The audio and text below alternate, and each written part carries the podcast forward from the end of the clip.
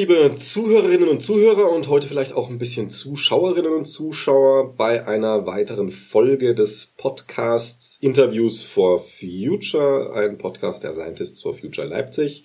Ähm, herzlich willkommen auch Anne und Tino von Extinction Rebellion. Hallo. Hallöchen, hallo. Ja, heute geht es nämlich ähm, um ganz interessantes Thema, finde ich persönlich auch super spannend, darum hatte ich mich ja da bei euch gemeldet, äh, nämlich einerseits die Methoden des Protests im ähm, Klimabereich, da gibt es ja sehr viele unterschiedliche Sachen. Und auch wie agieren die eigenen einzelnen Gruppen so ein bisschen untereinander? Und da ihr als Extinction Rebellion so eine der Gruppen seid, die doch muss, muss man sagen, ein bisschen kritisch beäugt werdet, also gerade auch eure Aktionen, ihr seid ja ein bisschen radikaler als manch andere, würde ich jetzt mal so verkürzt sagen, ähm, ist es, glaube ich, eine gute Sache, dass wir uns hier unterhalten und ähm, versuchen, das Ganze ein bisschen in den Rahmen zu bringen und zu schauen, genau, was bei rauskommt.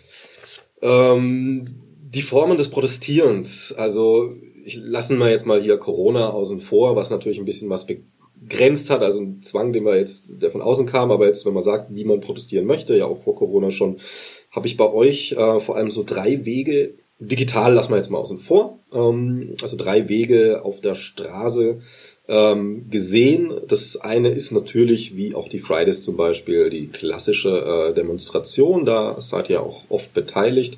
Ich schätze mal auch jetzt am 25.09. wieder. Ähm, das zweite auch immer wieder sehr schön, auch fürs Auge erstmal sehr schön, ähm, ist die Kunstperformance. Zum Beispiel diese rotgewandeten Figuren sind ja mittlerweile recht bekannt. Und das dritte ist das, äh, was, denke ich, auch mal am kritischsten betrachtet wird, der zivile Ungehorsam. Ähm, ich würde erst mal fragen, so diese grobe Einteilung, kann man die so vornehmen aus eurer Sicht oder fehlt da was, ist da was zu viel? Ähm, ja, ich würde sagen, die kann man auf jeden Fall grob so vornehmen. Ähm, worunter, wozwischen wir vor allem unterscheiden, sind also angemeldete Proteste und eher nicht angemeldete Proteste, wo wir überraschen und dann stören ähm, vor allem die Verursacher dieser Klimakatastrophe. Und ähm, also wir versuchen verschiedene Aspekte immer zu zeigen in, in, in dem Prozess. Also diese Disruption, also wirklich radikaler zu sein, äh, weil wir gesehen haben, dass ähm, Demos, die angemeldet sind, die super wichtig sind für die Demokratie, ähm, nicht genug gebracht haben, um diese Katastrophe aufzuhalten. Selbst der intensive Protest in den letzten anderthalb Jahren hat ja nicht genug gebracht. Deswegen war von Anfang an bei uns die Strategie, dass wir halt über diese angemeldeten Demos äh, hinausgehen wollen und ähm, da also diese Disruption ähm, machen, stören wollen. Aber wir wollen gleichzeitig auch irgendwie diese Vision zeigen, wie die Welt anders aussehen könnte und ähm, Menschen mobilisieren, dazu zu kommen. Und ich glaube halt diese Disruption, die Vision zu zeigen, um Mobilisation in einem zu schaffen, das, ähm, das ist nochmal so eine andere Art von Unterscheidung zum Beispiel bei der Vision, ähm, wir haben zum Beispiel am Potsdamer Platz bei der Blockade gezeigt, wie könnte eine Stadt, die ja so eine Betonoase in Berlin ist, wie könnte das dort anders aussehen? Pflanzen und grüner und Familien und Kinder. Also für wen ist die Stadt gebaut? Das ist nur ein kleines Beispiel.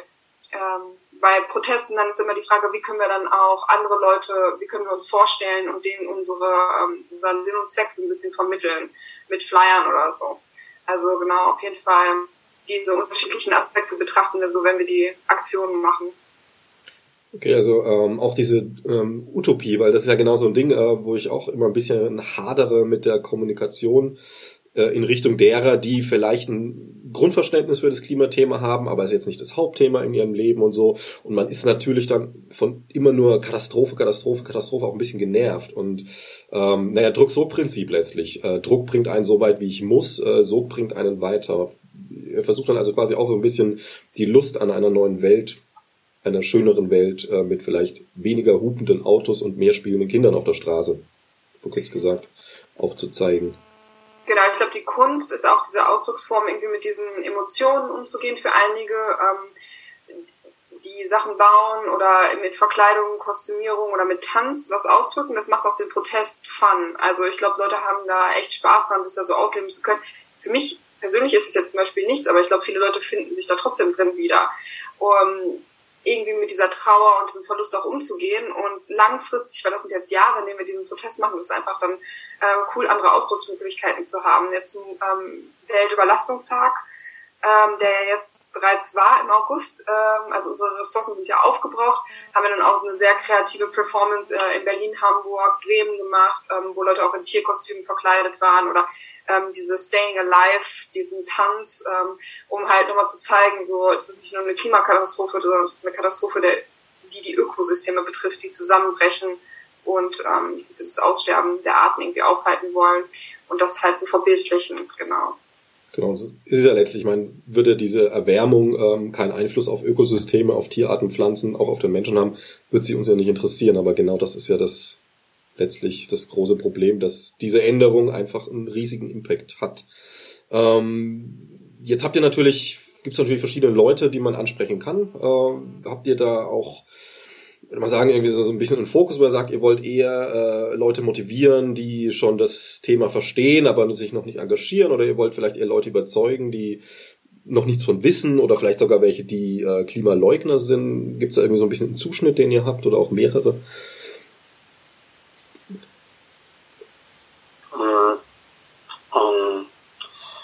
Ja, das ist, das ist eine, schon, seit Extinction Rebellion vor allem in Deutschland affin ist eine heiß diskutierte Frage. An, an wen richten wir uns, ähm, wen adressieren wir? Ähm, letztendlich ähm, gibt es ja als erstes immer zu sagen, dass natürlich ähm, Extinction Rebellion Versuch unternimmt, ein breites Spektrum der Gesellschaft zu erreichen. Das heißt, es geht ja nicht darum, nur junge Leute zu erreichen oder nur ältere oder nur ein bestimmtes Milieu oder eine bestimmte Klasse. Ähm, ja, die Bedrohung ist ja allumfassend. Es betrifft uns alle. Die Klimakatastrophe und der ökologische Kollaps, beziehungsweise das, was daraus ja irgendwann ähm, leider entstehen wird, ein sozial-ökologischer Kollaps, der droht. Ja, also es geht ja auch um die Sozialsysteme. Das heißt, diese Bedrohung ist sowohl in der Gesellschaft äh, allumfassend als auch global. Und wir sehen auf jeden Fall, dass, dass die Klimabewegung ähm, der, der jüngsten Zeit ähm, auf jeden Fall auch links geprägt ist und von links geprägt ist und die Klimabewegung davor war natürlich mehr durch ähm, Rassismus geprägt, also so diese, ne, diese, dieser völkische ähm, ne, Naturschutz, dieser Heimatschutz und so weiter. Und ähm, es ist wichtig, dass wir natürlich versuchen, die ganze Gesellschaft mitzunehmen. Wie ich schon sagte, uns betrifft das alle. Ähm, und von daher ist es schon ein Anliegen, ein breites Spektrum zu erreichen. Ähm, Extinction Rebellion in Deutschland kann man auf jeden Fall sagen, ist auf jeden Fall überdurchschnittlich alt, also im Durchschnitt zwischen Mitte 30 bis Mitte 40, denn man sieht schon, dass es nicht nur die jungen Generationen sind, die sind ja auch zum Teil bei Fridays for Future verortet. Ähm, aber wichtig ist natürlich hier zu sagen, dass es eine Grenzziehung ganz einfach gibt. Also eine freiheitlich-demokratische Gesellschaft hat auch ihre Feinde und die demokratische Idee sagt natürlich, äh, eine Demokratie muss ihre Feinde auch aushalten und das denke ich ist insoweit auch richtig. Ja, also wenn wir natürlich ähm, Menschen von vornherein oder Menschen aus der Demokratie ausschließen, dann brechen wir das demokratische Grund, Grundprinzip. Und das aber auf Extinction Rebellion projiziert, da ist es natürlich ein bisschen einfacher auch zu sagen, wir wollen mit Rassisten, Faschisten oder auch Menschen, die ähm, ziemlich ausgeprägt sexistisch sind, wollen wir nicht zusammenarbeiten. Ähm, denn es geht ja darum, dass alle mitmachen können. Es geht darum, dass sich alle selbst verwirklichen können und dass vor allem alle in einem geschützten Raum agieren. Und da ist ja das Prinzip 6 von Extinction Rebellion sehr, sehr eingehend für mich, für manche aber auch ein bisschen verwirrend, in, in, wenn man das zuerst so warnt, dass letztendlich besagt, äh, alle sind willkommen, wie sie sind. Und hier erkennen wir halt eine, eine dialektische, äh, eine dialektische Ausführung, wenn wir da ein bisschen weiter reinschauen. Denn wenn wir sagen, dass alle so willkommen sind, wie sie sind, heißt es eben auch, dass jemand, der der Meinung ist, dass jemand nicht so willkommen ist, wie er ist, weil er eben eine sexuelle Orientierung hat oder weil er aus, aus ähm, einer bestimmten, einer bestimmten Ethie dazugehörig ist, ähm, oder aus verschiedenen anderen Gründen, weil er vielleicht auch einfach einer gewissen Klasse oder einem Milieu angehört. Wenn ein Mensch der Meinung ist, dass ein anderer Mensch nicht dazugehören kann, dann ist das ein Selbstausschlussverfahren. Und natürlich muss man hier schauen, dass wir auch nicht so naiv sind. Natürlich haben menschenfeindliche Ideologien und menschenverachtende Positionen bei Extinction Rebellion keinen Platz. Und es sollte in allen Bewegungen so sein. Wichtig ist nur für mich an dieser Stelle auch zu sagen, dass wir da sensibel sind und dass wir aufpassen, gerade auch in unserer Gesellschaft und in Bewegungen, dass wir eben nicht durch so viele Inklusionsmechanismen, die wir schaffen wollen, auch wieder exklusiv sind. Ja? Also es gibt einfach auch Menschen in unserer Gesellschaft und selbst ich zähle ja auch dazu. Ich habe auch immer mal wieder, fällt mir in meiner Sprache auf, was sexistisch ist oder was rassistisch ist, was mir vorher, was ich in der Schule nicht gelernt habe, was mir auf meinem Lebensweg nicht mitgegeben wurde. Und wir müssen aufpassen, dass wir halt hier nicht in, in so eine Art Pauschalisierung reinkommen und eben auch Menschen, die vielleicht nicht einen Sprachgebrauch haben, so wie wir das erwarten, gleich als Sexisten oder Rassisten abstempeln. Und hier müssen wir halt versuchen, immer wieder auch zu schwimmen und zu schauen, ist man denn jetzt ein manifestierter Rechtsradikaler, das ist, glaube ich, ein Unterschied, oder benutzt jemand eine Rhetorik, die einfach rassistisch ist und man kann aber mit diesen Menschen reden und kann daran arbeiten. Und ich denke, hier ist so der, der Knackpunkt auch immer wieder im demokratischen öffentlichen Diskurs, ja. Wie weit können wir gehen und was ist latenter Rassismus und was ist dieser offensichtliche Rassismus? Und ja, ich bin also, ein bisschen abgeschweift, aber ich glaube, das trifft diesen, diesen Mark so, ja. Also um es verkürzt zu sagen, ihr macht es jetzt weniger an, an den äh, Ausdrücken und so weiter fest, sondern eher an der Einstellung. Also jemand, der, ähm, sag ich mal, irgendwo groß geworden ist, wo man, wo sich diese, äh, ich sag jetzt mal, ähm, Rassismusdebatte der letzten 20 Jahre nie passiert ist und der hat halt Negerkuss gelernt und sagt halt Negerkuss, ähm, ist aber ist aber kein, kein Rassist in dem Sinne, dann, dann ist das okay. Dann würdet ihr mit dem reden, aber auch sagen so, hey, guck mal, da fühlen sich Leute beleidigt. Lerne vielleicht mal anders zu sprechen, ähm, aber es wäre jetzt nicht der Ausschluss. Der Ausschluss ist dann eher da, wenn jemand, egal wie er spricht, zum Beispiel sagt, ähm, ihr nehmt doch alle an, aber ich will, dass, also ich, blonde oder rothaarige bitte nicht mehr dabei sind. Also diesen Ausschluss, den man sich ja reinholt, wie du sagst, ähm, indem man alle reinholen würde. Ja, ich denke, das, das trifft ähm, genau auf den Kopf. Ganz genau. Also wenn jetzt jemand sich den, des N-Worts gebraucht oder ähm, auch das Indianerwort benutzt, was, was, wenn wir, wenn wir wirklich in die Geschichte gucken, auch urrassistisch ist, ja, ähm, diese Menschen gleich von vornherein abzuschließen und abzustellen, ist halt nicht die Lösung. Und wir müssen in den Diskurs gehen, aber wir müssen auch ganz klare Grenzen zeigen. Wie gesagt, Rassismus und äh, sonstige menschenfeindliche Positionen haben halt einfach nirgendwo Platz, wo es um eine bessere Welt geht, meines Erachtens nach. Genau, menschenfeindlich ist ja meistens auch im Zusammenhang ein bisschen lebensfeindlich und naja, Extinction Rebellion ist ja lebensfreundlich. Es geht ja darum, äh, das Aussterben von Leben eben zu verhindern. Ähm, jetzt mal ein bisschen weiter zu, zu äh, den Demos. Äh, es ist ja am 25.09. ist ja wieder große Klimademo, da seid ihr auch am Start wahrscheinlich. Genau. Ähm, ja, wir haben schon mit dazu aufgerufen, auch in den letzten Videos mhm. und unterstützen das, wie wir können. Ja. Genau, jetzt, jetzt würde ich mal fragen, äh, das müssen wir jetzt nicht so ausführlich, sondern nur mal so kurz und knapp, um es mal gehört zu haben. Äh, wie, also die Frage kommt daher, ich war sehr, sehr begeistert, als Corona losging und ihr euch als Extinction Rebellion da super schnell und super klar positioniert habt, äh, dass ihr diesen, ähm, sag ich mal, Verschwörungstheoretikern und teilweise doch sehr weitreichenden Attila Hildmann als Beispiel, äh, Ken Jebsen, dass ihr euch da nicht reinziehen lasst. Ähm, ich hatte ein bisschen die Sorge, dass das passieren könnte und war dann sehr überrascht, dass ihr da völlig klare Kante gezeigt habt. Sehr gut. Äh, wie steht denn jetzt dazu? Also wie, wie meint ihr, könnte man jetzt beim 25.09. zum Beispiel ähm, eine Demo machen? Also wie viel, was ist da möglich? Kann man das sogar nutzen, diese Einschränkungen, geschickt? Ja, wir haben ja von Anfang an gesagt, oder Extinction Rebellion ähm, existiert ja genauso wie viele andere Klimabewegungen, weil wir gesagt haben, die Wissenschaft muss ernst genommen werden. Und das war ja von Anfang an klar, dass das auch auf Corona sich bezieht. Und hm. ähm, dass eine Pandemie genauso ernst ist ähm, oder ernst genommen werden muss wie eine Klimakatastrophe. Und ähm, ich glaube, jetzt abgesehen vom äh, 25.09., ich glaube, das ist jetzt ja einfach Fridays for Futures Entscheidung gewesen, ähm, diese Demo zu machen und jetzt wieder ein Zeichen zu setzen.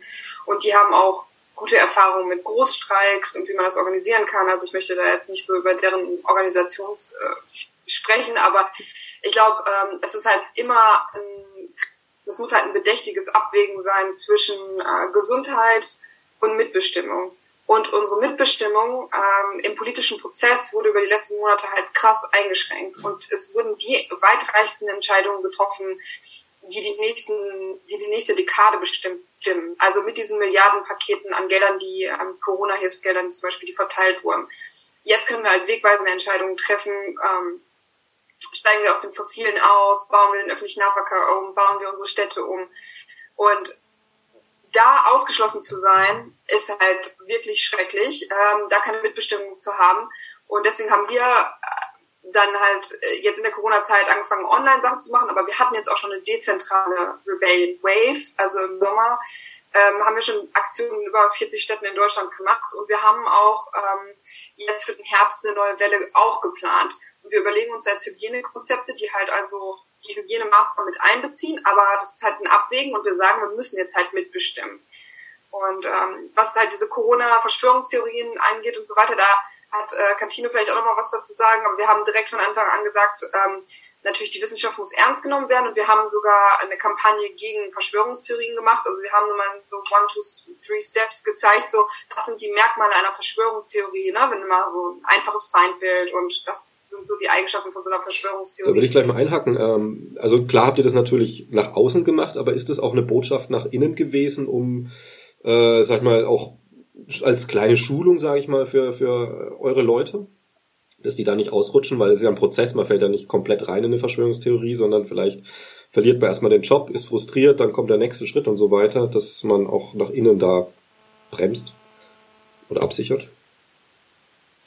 Ich weiß nicht, also ich, ich, Tino, vielleicht kannst du das noch ergänzen. Also ich würde erstmal sagen, auch gerade weil die Diskussion vielleicht, was Tino da ausgeführt hat, ähm, das war vielleicht eine Ausführung auch aufgrund von Kritikpunkten, die irgendwie Extinction Rebellion schon entgegengekommen sind, welche Menschen jetzt bei uns mitmachen oder jetzt mit den Verschwörungstheorien. Ich würde im Allgemeinen sagen, die Leute, die bei uns mitmachen, sind Leute, die super klimaaktiv sind seit Jahrzehnten. Das schließt natürlich nicht aus, dass man sich nicht irgendwie politisch verirren kann, will ich jetzt gar nicht sagen. Aber ähm, ich würde sagen, das sind weiß nicht, junge Mütter, die jetzt keinen anderen Ausweg mehr sehen, als wirklich radikale Maßnahmen und Protest zu ergreifen, so die politisch ähm, wirklich was bewegen wollen, ähm, Lebensgrundlagen sichern wollen, damit Kinder irgendwie eine Zukunft haben. So, ich würde mal sagen, so die Leute sind schon sehr ähm, ja, sensibilisiert, was diese Themen angeht und ich und sind gerade sehr gebildet, auch was so Wissenschaft angeht, was Klimawissenschaft angeht, dass sie dann diese Abwägung getroffen haben. Ich bin jetzt bereit, in den zivilen Ungehorsam zu gehen. Und die, also die sind da schon sehr auf der wissenschaftlichen Seite. Und deswegen würde ich mhm. jetzt einfach mal sagen, ohne das pauschal zu sagen, aber ähm, ich habe nichts davon mitgekriegt, dass irgendjemand jetzt irgendwie äh, fast abdriftet in irgendwie eine Verschwörungstheorie. Okay. Aber Tino, vielleicht kannst du nochmal die Motivation dahinter, hinter dieser Kampagne darstellen. Hm, ja, sehr gerne. Ich glaube, erstmal ist mir noch wichtig, dass wir vielleicht nochmal den den, den Begriff der Theorie vielleicht nochmal streichen und machen daraus eine Mythologie oder eine Erzählung, ne, um dem so ein bisschen das Fundament zu nehmen. Weil das sind ja keine Theorien, die beruhen ja eben nicht auf, auf Tatsachen und nicht auf wissenschaftlichen Fakten. Und da sind wir genau bei diesem Punkt. Ähm, Extinction Rebellion ist eine Bewegung, die sich eben dem wissenschaftlichen Konsens menschengemachten Klimawandels verschrieben hat oder eben genau diesen kommuniziert oder ähm, auch einfach dem Fakt und das der, der, ökologischen Naturzerstörung oder der globalen Naturzerstörung, genau.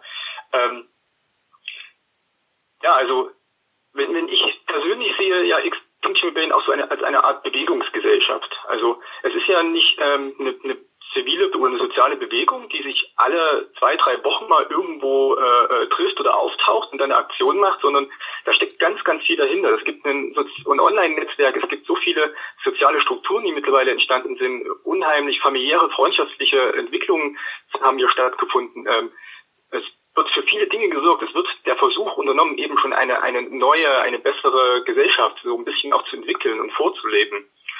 Und von daher ähm, bedarf es auch gerade in so einer Bewegungsgesellschaft auch immer ähm, ähm, Bildung oder auch Bildungsangeboten, die hier auch sehr reichhaltig sind. Und ähm, ich denke, auch diese Kampagne, die war, das ist einfach eine Verantwortung, die wir übernommen haben und übernehmen sollten. Und die Message hat sowohl nach innen gegolten als auch nach außen. Und wir müssen uns da alle auch immer hinterfragen, weil es geht ganz, ganz schnell, wenn, wenn uns Dinge begegnen, die wir nicht erklären können und die wir nicht beherrschen können, gegen die wir uns nicht wehren können, dann fangen wir ganz schnell an, nach Gründen zu suchen und wenn wir eben keine Gründe finden und das nicht greifbar ist, dann, dann geht es halt auch mal schnell, dass man dann eben glaubt, oh ja, das sind dann irgendwie geheime Kräfte oder geheime Mächte oder ähm, die Regierung unterliegt einem Lügennetz, das ähm, allumfassend ist oder was auch immer. Und ich glaube, es ist gut, sich immer vor Augen zu führen, dass äh, wir alle ähm, davor nicht gefeit sind, gerade in so Extremsituationen wie der Corona-Pandemie. Und von daher war das einfach ein Anliegen sowohl nach innen und nach außen und auch an uns selbst gerichtet.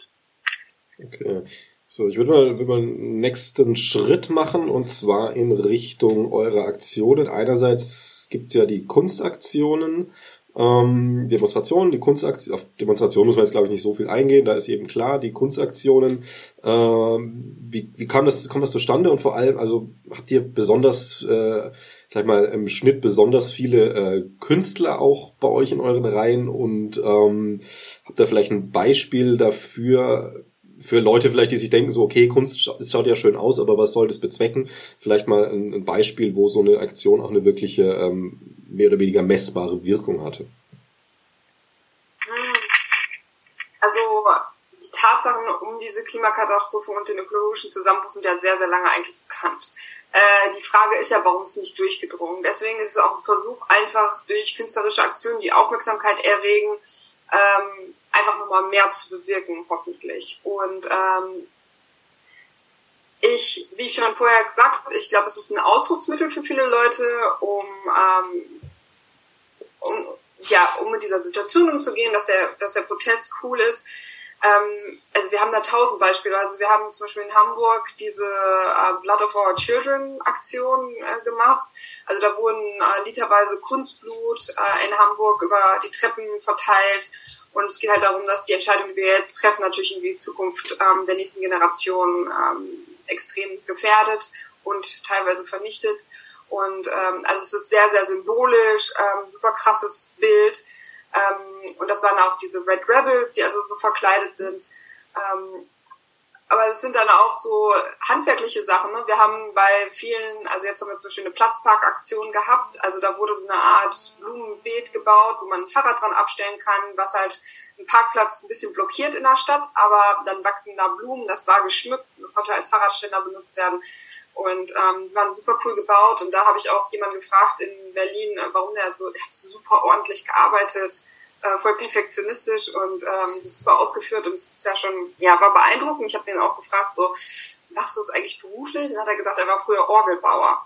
Also der war so einer der ersten Orgelbauer, der das so gelernt hat und hatte natürlich so ein super Feingefühl und hat das in alles, was er gemacht hat, äh, in all die Aktionen, ähm, also die, die Holzkonstruktion, die wir gebaut, die wir bauen oder die sie bauen, also mit einfließen lassen. Also ich würde sagen, es ist noch nicht mal so, dass wir irgendwie bezahlte oder Leute haben, die irgendwie künstlerisch sind und jetzt sagen, jetzt gehe ich nach Extinction Rebellion und lebe nicht aus, sondern dass das eine Möglichkeit geschaffen hat für normale Menschen jetzt ähm, das ein bisschen auszuleben, wie Tino das schon gerade gesagt hat, dass die Fähigkeiten irgendwie so rauskommen. Also wann baut man schon irgendwie ein Katapult oder so? Wir haben den Katapult in den Untergang gebaut am Wochenende für den ähm, Weltüberlastungstag. Also oder wann baut man so einen Platzpark? Genau, und das dann so in der Gemeinschaft zu machen. Ähm, ich glaube, das holt viel, oder auch die Kunst AG, ne? das war von Anfang an, also bei Tino sieht man ja auch die Flagge da im Hintergrund, es ist halt frei verfügbar. Da fängt man an zu nähen, da macht man halt die, ähm, die Flaggen und organisiert Kostüme und so weiter. Also ich glaube, es bringt einfach viel, äh, holt viel bei Leuten raus, die sich dann so einsetzen können. Die Online-Sachen, also zum Beispiel die Online-Grafiken, ich glaube, da hört, gehört natürlich ein bisschen Handwerk dazu. Das haben Leute schon auch teilweise gelernt. Also Videoschnitt oder Online-Grafiken ähm, zu gestalten. Das ist äh, genau, das haben dann Leute auch schon gelernt, aber da wird jetzt niemand für bezahlt. Oder jetzt diese Videos auch, die äh, in, über die Hollywood-Schiene Extinction USA auftauchen, ist jetzt natürlich ein bisschen weit weg. Hochprofessionell ist es vielleicht ein seltenes Beispiel, aber fällt ja dann da auch wahrscheinlich rein. Ähm, Tino, wolltest du da noch was zu sagen? Ansonsten würde ich mal den, die Zügel anziehen quasi und zu dem kritischen Thema übergehen. Oder hattest du jetzt noch was zum ich fand, fand das super. Ich fand, ein, ein, Bild ist mir die ganze Zeit im Kopf vorgeschwommen. Mhm. Und das war im letzten Oktober zur, zur Rebellionswelle und dies, das Floß auf der Marschallbrücke. Das war halt sehr, sehr bildlich. Es war halt ein Floß, das stand drauf, ähm, stand glaube ich sogar drauf, Eure Politik ist unser Untergang. Und an das Floß waren eben Menschen angekettet, von 16 bis äh, über 50. Ähm, und im Hintergrund hat man halt ähm, den Bundestag gesehen. Das war auch so ein unheimlich kräftiges Bild, was eigentlich einfach alles sagt. So, ne? Menschen sind an dem Floß angekettet und das, das Floß äh, fährt in den Sturm und ähm, genau, und die sind einfach auf sich allein gestellt und das fand ich auch sehr bildlich, das hätte ich gern noch hinzugefügt. Ja. Okay, das ist ja auch ein schönes Beispiel dafür, wie Kunst wirkt. Ähm, du bist jetzt schon in der Organisation, aber es laufen ja auch Leute vorbei, die, wie gesagt, haben mit dem Thema jetzt nicht viel zu tun und dann bleibt das Bild hängen und man drängt drei Wochen drüber nach und in der vierten Woche ähm, hat man es dann verstanden. So, es ist, habt ihr natürlich noch den zivilen Ungehorsam in eurem Werkzeugkoffer, der äh, äh, gerne mal äh, missverstanden oder auch äh, total abgelehnt wird. Äh, ich erinnere mich tatsächlich, bei uns in der Regionalgruppe hat man eine kurze Diskussion darüber, wie wir damit umgehen, also ob wir selber sowas machen oder vor allem, wie wir dazu Stellung beziehen zu gerade zivilen Urgehorsam bei Extinction Rebellion. Und äh, da ist mir aufgefallen in der Diskussion, äh, dass vielen gar nicht bewusst ist, dass ziviler Ungehorsam keine Straftat einschließt. Ähm, Könnt ihr mal den zivilen Urgehorsam rechtlich kurz knapp definieren? Ja, also ich glaube, wenn, wenn wir da von vorne anfangen, also so kritisch mit dem Zivilgehorsam ist es ja gar nicht. Das ist, das ist ein, das nennt sich auch bürgerlicher Ungehorsam und das ist ein uraltes Instrument der Willensbildung. Also das ist schon bis in die Antike reicht es hinein. Auch in der Bibel finden wir, in den Schriften finden wir durch, dadurch äh, davon äh, Zeugnisse und wir müssen halt auch, ähm, oder wenn wir in die Geschichte schauen, unsere Vorfahrinnen haben eigentlich mit zivilen Ungehorsam das erreicht, was wir heute haben. Also die Rechte der Frauen, die Schwarzenbewegung in den USA, der Salzmarsch um Mahatma Gandhi, die Anti-Atom-Bewegung oder eben auch das Kirchenasyl. Das ist ein ziviler Ungehorsam. Ähm, und von daher ist es schon lange ein Werkzeug der Gesellschaft. Ähm, und ja, gesetzlich ist es eben, du hast es schon gesagt, es ist, es ist keine Straftat und es ist auch keine Ordnungswidrigkeit. An sich ziviler Ungehorsam ist ein demokratisches Mittel der Gesellschaft, um sich äh, Gehör zu verschaffen. Während ich zivilen Ungehorsam mache, wenn ich mich dann irgendwo festkette, das kann dann eben geahndet werden, je nachdem, was das äh, für ein Vergehen sein kann. Aber an sich ziviler Ungehorsam per se ist legal legitimiert und das ist äh, ein Teil, der, den die Gesellschaft eben ausüben darf. Und wir finden das vor allem im Artikel 20 des Grundgesetzes. Wir sehen dann im Absatz 4, also zuallererst geht es darum, dass ähm, das Souverän ist das Volk. Also wir legitimieren die Regierung, wir legitimieren die Verfassung und so weiter. Die PolitikerInnen, die gewählt sind, die vertreten uns. Wir haben manchmal, oder ich habe manchmal nicht so das Gefühl, dass das vielen noch klar ist, ich habe manchmal das Gefühl, wenn dann auch ein Politiker oder ein Finanzminister über, über, über die Steuergelder und über Investitionen redet, dass er so redet, als ist das sein Geld und nicht, dass es unser Geld ist. Das Geld gehört mir, das gehört euch, das gehört uns allen. Und so ist es mit vielen Dingen ähm, in unserer Demokratie. Und der vierte Absatz des 20. Grund des Artikel 20 des Grundgesetzes sagt, ähm, wenn, wie soll man sagen, wenn eine Gesellschaft der Auffassung ist, dass äh, jemand oder etwas äh, etwas unternimmt, dass die öffentliche Ordnung gestört wird oder eben nicht aufrechterhalten wird, dann sind sie dazu äh, ähm, befähigt oder dazu auch dürfen sie Widerstand leisten. Und wenn wir das jetzt eben auf diese ganze Debatte um den drohenden sozialökologischen Kollaps, also um den ökologischen Kollaps, um die Klimakatastrophe herumbasteln, dann geht es ja darum, dass wir einen wissenschaftlichen Konsens haben, und die ganz klar, der ganz klar besagt, der menschengemachte Klimawandel bringt Lebensgrundlagen in ganz große Gefahr. Und im globalen Süden ist das schon eine ausgemachte Katastrophe. Und wenn wir äh, das eben dementsprechend interpretieren, dann ist die Untätigkeit der Regierung eben genau das, was in Artikel 20 äh, des Grundgesetzes Absatz 4 niedergeschrieben ist, dass eben die öffentliche Ordnung auf lange Zeit nicht aufrechterhalten werden kann. Und deswegen sehen wir uns dazu gezwungen, in den zivilen Ungehorsam zu gehen. Und das Wichtigste ist, glaube ich, nochmal, dass ziviler Ungehorsam sich in der Regel immer dadurch auszeichnet, dass er eben gewaltfrei ist. Und das haben eben Rosa Parks, Martin Luther King, Mahatma Gandhi und auch viele anderen uns vorgebracht. Es geht um die Gewaltfreiheit. Und es geht nicht darum, ähm, ja, politischen Widerstand in dem Sinne zu leisten, dass man, dass man eben Gewalt ausübt, sondern dass man gewaltfrei ist und bleibt. Und da gibt es auch einen, einen Philosophen aus dem 19. Jahrhundert, der Thoreau, der hat das selber definiert und hat das sogar auch gleich ausgeführt. Der ist, kommt aus Amerika und der hat damals aufgehört, die Steuern zu zahlen, weil Amerika Krieg in Mexiko geführt hat und die Sklavenhaltung immer noch in Amerika legal, legal war. Und er hat gesagt, ich kann das nicht tragen und deswegen zahle ich keine Steuern mehr. Und auch das ist schon ziviler Ungehorsam. Okay. Und äh, die, also mit Schäden, keine Schäden, keine Gewalt meinst du jetzt äh, weder Gewalt gegen Menschen, gegen Tiere, klar, und äh, auch nicht gegen ähm, Besitz zum Beispiel. Also jetzt mal heimlich äh, so einen Kohlebagger auseinanderschrauben nachts? Ja, das ist natürlich, also eine Sache ist, ist klar, so Gewalt gegen Individuen, gegen Menschen, gegen Lebewesen, ist halt, das ist ein No-Go. Wir erreichen keine bessere Welt, wir erreichen keine lebenswerte Zukunft Gewalt. Also wenn, wenn Gewalt unser, unser Mittel ist, dann, ähm, dann kann das nicht, nicht, also dann kann das einfach nichts zu nichts führen. Das hat die Historie uns auch gezeigt, das zeigt uns die Geschichte auch. Ähm, wenn es revolutionäre Umstürze gab, dann haben wir meistens am Ende der Revolution wieder andere oder eben noch dieselben Eliten oben gehabt. Die hießen dann nur anders. Mhm. Ähm, und Gewalt gegen Dinge, da scheiden sich natürlich die Geister, wo fängt das an und wo nicht. Ist natürlich jetzt ähm, eine Spray-Aktion oder ähm, ja vielleicht eine, einen Bagger ganz nett auseinandergeschraubt wird, ist das dann schon Gewalt, weil man macht ja nichts kaputt.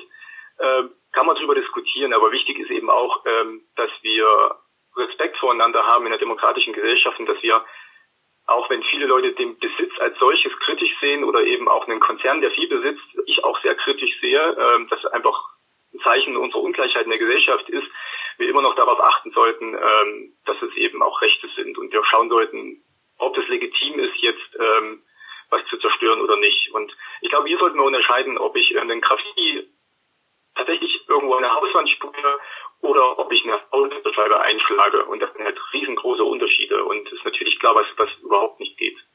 Ähm, das ist ein gutes Beispiel mit dem Graffiti. Wie geht ihr damit um? Weil wenn man mal so ein bisschen in die, jetzt nicht rechtsradikal, da braucht man glaube ich gar nicht genau gucken, da weiß man, was los ist, aber so in die rechtskonservative äh, Ecke reinschaut.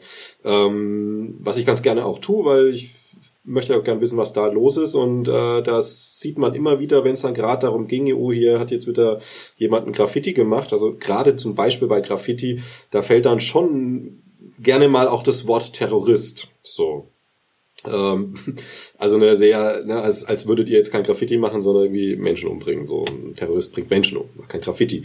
Äh, wie geht ihr denn damit um, dass, dass dann äh, von dieser Seite eine Aktion, die du jetzt äh, als ähm, legitimen Ungehorsam, der vom Grundgesetz ähm, auch noch abgedeckt ist, äh, definierst, wenn sowas dann von anderen Leuten als Terrorismus ähm, definiert wird und dadurch ja auch, naja, auf so ein Reaktionsprinzip hinweg durchaus wieder Stress erzeugt. Also Gewalt, also jemand, der sagt, es ist ein Terrorist, der sagt manchmal auch im zweiten Satz, dem sollte man einfach mal auf die Rübe hauen.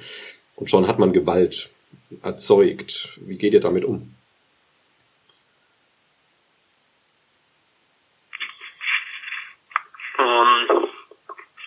Ja, wir müssen natürlich welcher Richtung solche Bezeichnungen kommen. Und wir hören das natürlich sehr oft aus dem, wie du schon sagtest, aus dem rechten, rechtsradikalen, rechtskonservativen Lager.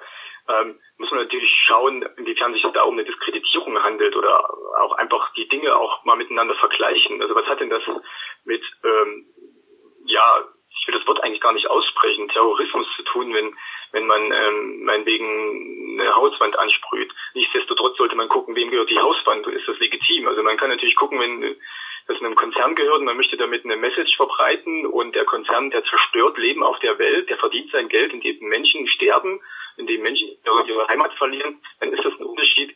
Oder ob ich ein Graffiti an, an, an ein Haus von einem privaten von einer privaten von einer Familie oder einem Privatvermieter sprühe oder so. Ne? Also wir sollten natürlich immer unsere Eigentumsrechte auch wahren. Ähm, aber dieser Vorwurf ist ja völlig an den Hahn herbeigezogen und ähm, der zeigt auch einfach diese Drastik ähm, dieser, dieser Gegensätze auch. Also dass, dass Menschen, die ähm, doch ja für eine lebenswerte Zukunft kämpfen oder tatsächlich reden wir auch schon davon von einer lebenswerten Gegenwart, also die Situation spitzen sich zu, ähm, als ja, Terrorist oder Terroristin abgestempelt wird, ohne dass überhaupt auch nur irgendwo was erkennbar ist, ist natürlich hochproblematisch. Und ähm, hier spielt man natürlich auch einfach ähm, mit der Wahrnehmung der Gesellschaft und versucht das natürlich auch zuzuspitzen. Also auch zum Beispiel die Wahrnehmung, ihr seid jetzt eher im linken Spektrum gesehen, auch wenn ihr euch vielleicht gar nicht als linkspolitisch seht, sondern als klimapolitisch, aber von der Mitte der Gesellschaft aus betrachtet seid ihr jetzt keine Rechten, sondern eher Linke da käme dann zum Beispiel durch das Wort Terrorismus von jemandem schon wieder der Gedanke an die RAF hoch und schon sieht man, wie weit diese, wie weit entfernt ihr eigentlich von sowas seid. Letztlich. Also hier wird, da wird natürlich damit gespielt. Hier wird mhm. mit Historie gespielt und da wird natürlich auch ganz, ganz bewusst darauf eingegangen, um eben äh, Resonanz zu schaffen. Und wir sehen auch hier wieder, dass es nicht dienlich ist, sich überhaupt auch in einer demokratischen Gesellschaft dieser Hufeisentheorie zu bedienen zwischen links und rechts und da gibt's immer diese, diese demokratische Mitte, die von, wo bestimmte Parteien sich als das profilieren. Und dann gibt's links und rechts, was die Demokratiefeinde angeblich sind. Das, das wissen wir ja auch alles, was so gar nicht stimmt. Ne? Und ähm, ein soziales Links ist letztendlich nichts anderes als, äh, wenn ich, ich bin dafür, dass es eine solidarische und gleichberechtigte Gesellschaft gibt. Das ist ein soziales Links. Also wenn, wenn, ähm, wenn wir danach gehen, ist letztendlich fast alle Menschen haben eine linke Idee eigentlich. Und deswegen nach der Definition. Wir wollen doch alle eine lebenswerte Zukunft. Wir wollen, dass es uns und unseren Lieben gut geht und wir wollen, dass wir lange leben. Und es ist für mich auch hochproblematisch, das immer in diese Hufeisentheorie zu packen. Und ähm, ist, die Menschen sollten auch meines Erachtens nach da auch wachsam sein und sollten sich da auch nicht beirren lassen. Und ähm, ja, es hat nichts mit einer politischen äh, Richtung zu tun. Ähm, abgesehen davon natürlich ab einer bestimmten Richtung nach rechts, da ist es halt einfach nicht mehr tragbar. Ähm, und es hat nichts mit einer bestimmten politischen Richtung zu tun, eine lebenswerte Zukunft haben zu wollen. Genau, es wird halt gern verpolitisiert, um Gegner zu schaffen oder euch zum Gegner zu machen von Leuten, deren Gegner ihr gar nicht seid. Ähm, verschiedene Dinge prasseln auf euch ein. Also einerseits natürlich diese, diese Vorwürfe, dann ähm, eine ganz andere Sache. Also wenn man sich dem Klimathema nicht bewusst ist, äh, legt man garantiert ein ganzes Stück beruhigter, als wenn man jetzt zum Beispiel in den letzten ein, zwei Wochen irgendwie die Meldung sieht, dass wohl zum Beispiel jetzt die äh, der Grönland-Eis-Kipppunkt ähm, erreicht oder beziehungsweise überschritten ist.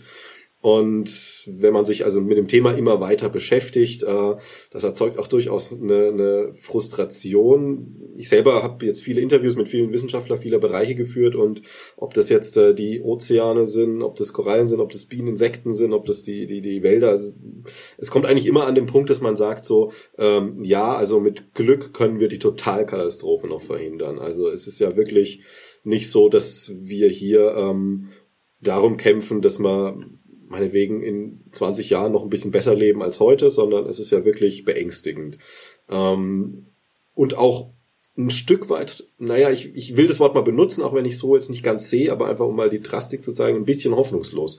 Ähm, man kann an diesen Punkt kommen, dass man sagt, was tue ich hier noch, warum, es, es bringt ja alles nichts. Ähm, dazu dann diese, diese Vorwürfe, wie wir ja gerade hatten, man, man engagiert sich und sprüht mal an der Hauswand und ähm, darf sich dann im, äh, was ich an Weihnachten von der Familie anhören, man wäre ja ein Terrorist und so weiter und so weiter und sicherlich auch hier und da Bedrohungen. Also äh, wird jetzt nicht die Masse sein, aber man weiß ja, wie so die äh, klimafeindliche rechte Blase gerne agiert und so weiter und so fort. Also sehr viel Druck auch auf eure Mitglieder.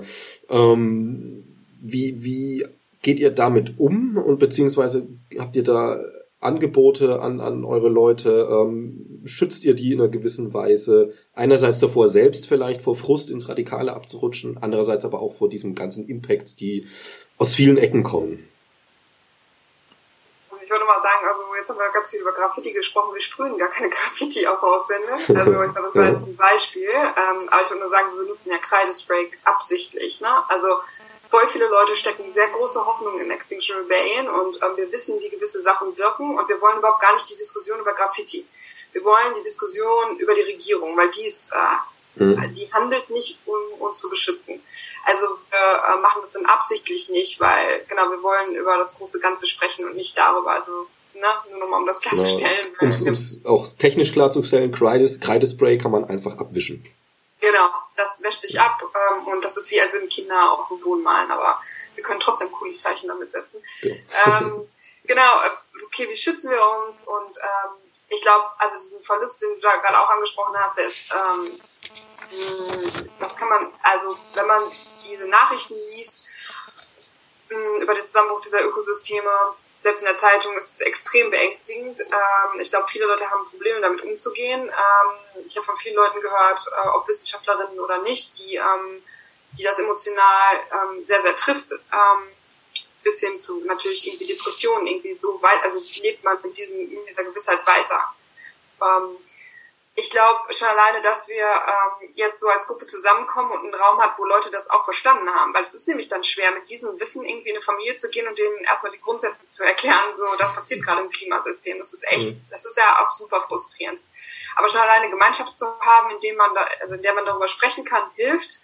Also mir auf jeden Fall, gleichgesinnte Menschen zu haben und dann gleichgesinnt entschlossen. Also dass man sagt, so wir haben, wir gehen hier ran und wir, wir glauben an an dieser Aktion, an unsere eigene Handlungsmacht, dass wir was erreichen können ähm, und dass wir die Regierung wirklich bewegen können, aber vor allem, dass, dass wir schon alleine dadurch, dass wir da sind, irgendwie in der, in der Gesellschaft eine Veränderung ähm, wirklich vorantreiben. Ich glaube, das ist schon mal echt sehr hilfreich. Und dann haben wir halt auch eine Regenerationskultur, äh, die wir versuchen immer umzusetzen. Also, dass wir erstens auch Workshop-Angebote schaffen, ähm, Räume, in denen Menschen über so Sachen auch sprechen können, äh, dass wir uns gegenseitig helfen und auch, dass wir äh, das Organisieren dieser Aktion dann so machen, dass wir uns nicht total auspowern, dass wir äh, Check-ins haben, dass wir gucken, wie geht es uns, ähm, dass wir dann auch, wenn es zu Konflikten kommt, irgendwie Moderation und Mediation haben. Also ich glaube, wir versuchen den Aktivismus regenerativ so zu gestalten und dann noch Möglichkeiten zu haben, dass Leute irgendwie über diese Situation sprechen können. Also quasi einerseits die Struktur an sich ergibt und dann ähm, habt ihr auch den Blick dafür und sicherlich könnt ihr jetzt keinen, nicht wie die, was ich, von der Leyen tausend Milliarden für irgendwelche Berater und jetzt Therapeuten vielleicht oder Coaches bezahlen, äh, aber ähm, die Kompetenzen ergeben sich dann und man bietet ja an, wenn man kann und so. Genau, das bieten dann auch äh, Leute irgendwie an, ähm, so die vielleicht ähm, psychologischen Hintergrund haben oder Psychologists for Future waren auch mal bei uns oder so. Also genau, dann, dann helfen die irgendwie mit, äh, Gesprächsangebote einfach auch zu schaffen. Und ähm, also dieses Lernen, auch so Kommunikation untereinander, gewaltfreie Kommunikation, auf Regeneration zu achten. Wir kommen alle mit diesen gelernten, ähm, wir müssen jetzt voll viel erreichen, äh, hier rein. Wir haben das von der Schule von, als Kinder an schon gelernt. Und man baut dann halt diesen Druck auf. Plus man hat diesen krassen Druck. So, es ist echt teilweise an uns, diese Katastrophe aufzuhalten.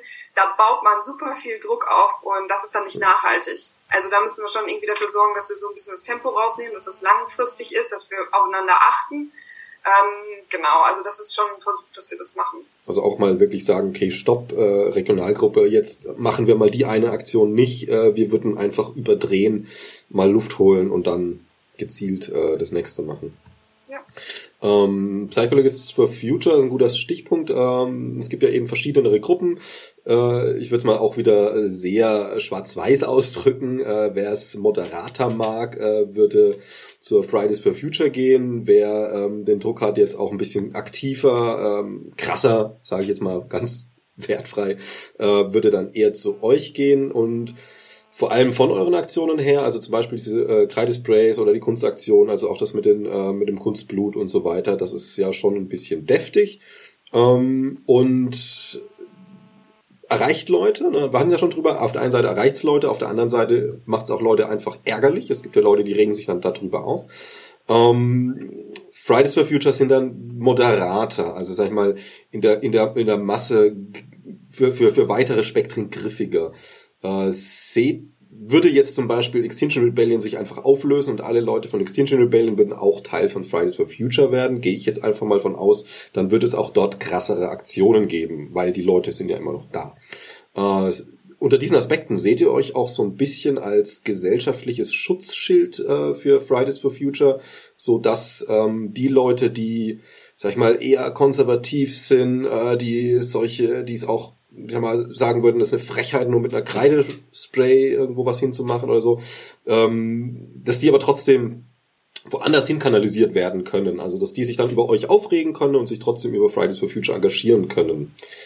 Ein bisschen einfach ges gesprochen, wohlgemerkt.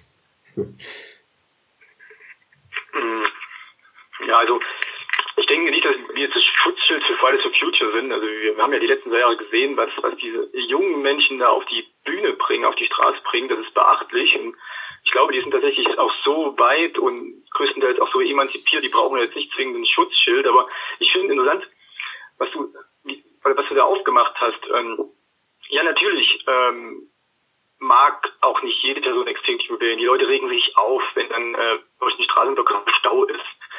Äh, oder eben Bilder erzeugt, die irgendwie schockieren und, und ja, wie auch immer. Aber ich glaube, ähm, es geht gar nicht darum, von allen gemocht zu werden. Also wir haben ja natürlich so zwei, zwei Linien. So auf der einen Seite geht es natürlich um Mobilisierung, um den Menschen klarzumachen, hey, wir müssen auf die Straßen, wir müssen, wir müssen ähm, tatsächlich äh, demonstrieren, zivilen Ungehorsam leisten, wir müssen uns hörbar machen, wir müssen ja eben den sozialökologischen Kollaps was entgegenstellen, dass er eben nicht eintritt.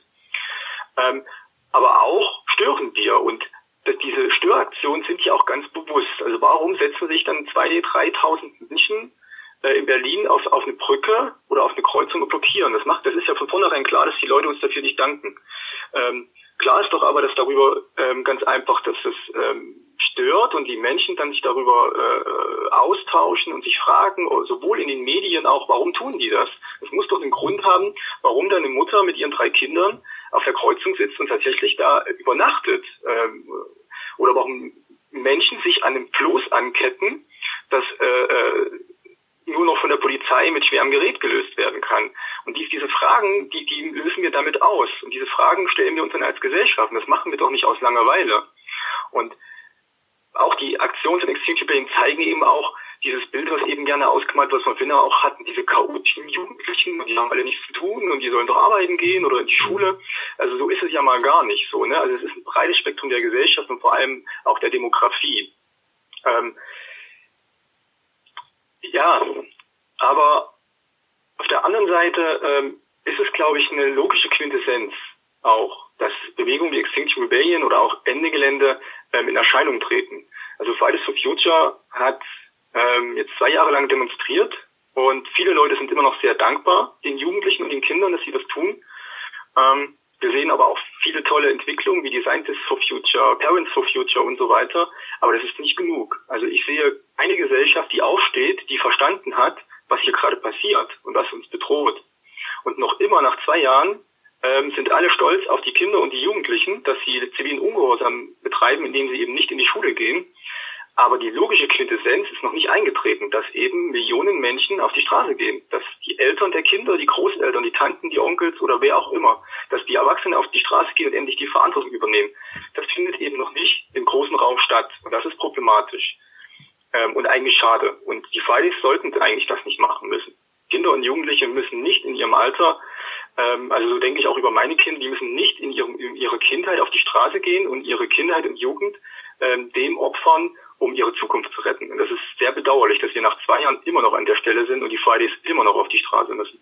Also um diese Metapher mit dem Schutzschild mal nochmal zu nehmen, ihr würdet euch jetzt vielleicht eher als äh, ein weiteres Werkzeug äh, in dieser, also nehmen wir jetzt mal Fridays for Future als ein Werkzeug, ähm, eher als ein weiteres Werkzeug, das das Ganze ergänzt mit anderer Herangehensweise, eine andere Art halt äh, betrachten, weniger als jetzt dieses Schutzschild genau sagen. Also wir sagen natürlich Demonstrationen, Petitionen und so weiter alleine reichen nicht. Das machen wir seit vier Jahrzehnten. Das heißt aber nicht, dass das unnütz war und dass das nicht wichtig ist. Genau, es ist eine Ergänzung. Es ist ein weiteres Instrument der politischen Willensbildung, ein weiteres Instrument, wie wir als Gesellschaft gehört werden und der Versuch, die Regierung endlich dahin in die Richtung zu lenken, dass sie unsere Interessen und unsere Zukunft oder mittlerweile auch unsere Gegenwart schützt und dementsprechend auch die Entscheidung trifft. Ich glaube, es kann halt auch eine Art Lernprozess sein. Ne? Also wir haben, ich weiß nicht, viele Leute wiegen sich doch noch irgendwie in diesem Gefühl, dass es schon alles irgendwie okay ist und wenn es so schlimm wäre, dann würde doch irgendwie was in der Regierung kommen. Ich meine, da ist gerade ein Kohlekraftwerk ans Netz gegangen, wir bauen unsere Gasinfrastruktur aus, wir bauen LNG-Terminals, ähm, äh, es kann ja nicht so schlimm sein. Es wurde eine Abwrackprämie für Autos diskutiert und diese Diskrepanz zwischen die Katastrophe naht da irgendwie und die Regierung handelt nicht, das weckt doch voll viele Leute irgendwie in dem Gefühl, dass es nicht so schlimm sein kann. Die Regierung macht ja schon was, wir reden ja voll viel über Energiewende. Und ich glaube, dann in dieses Thema reinzukommen, egal über welchen Zugang, wo man sich halt am ehesten wiederfindet, und dann mal in den Protest zu gehen und dann mal ein Jahr in den Protest zu gehen und dann die politischen Entscheidungen ein bisschen mitzuverfolgen. Und ich glaube, dann ähm, guckt man vielleicht auch, okay, dann vielleicht mache ich dann auch mal eine Sitzblockade. Oder vielleicht ähm, gehe ich auch mal irgendwie noch einen Schritt weiter und mache äh, eine andere Art von Aktion, weil ich jetzt diesen Lernprozess durchlaufen bin. Also ich habe das jetzt mal auch politisch mitverfolgt, was da passiert ist. So, so ein Klimapaketchen und so ein Kohleeinstiegsgesetz. Und ähm, ich glaube, das kann dann auch zu so einer Radikalisierung der Aktion führen, die wir halt brauchen, weil wir sehen, dass es so nicht reicht. Okay, also eine Erkenntnis. Ähm, ich würde mal eine andere Sache, also wir haben jetzt sehr viel theoretisch betrachtet hier und ähm, wenn ich mir überlege, es gibt ja vielleicht Leute, die, die sind, sind keine Schüler mehr, fühlen sich also nicht an Fridays angedockt, sind aber auch keine Parents und auch keine Wissenschaftler, fühlen sich nicht bei den Science angedockt, nicht mehr, könnten zum Beispiel jetzt ähm, bei Extinction Rebellion sich, sich sehr willkommen fühlen, äh, sitzen nun leider irgendwo in irgendeinem Dörfchen weit weg von der nächsten Kleinstadt und es gibt dort kein Extinction Rebellion und nix.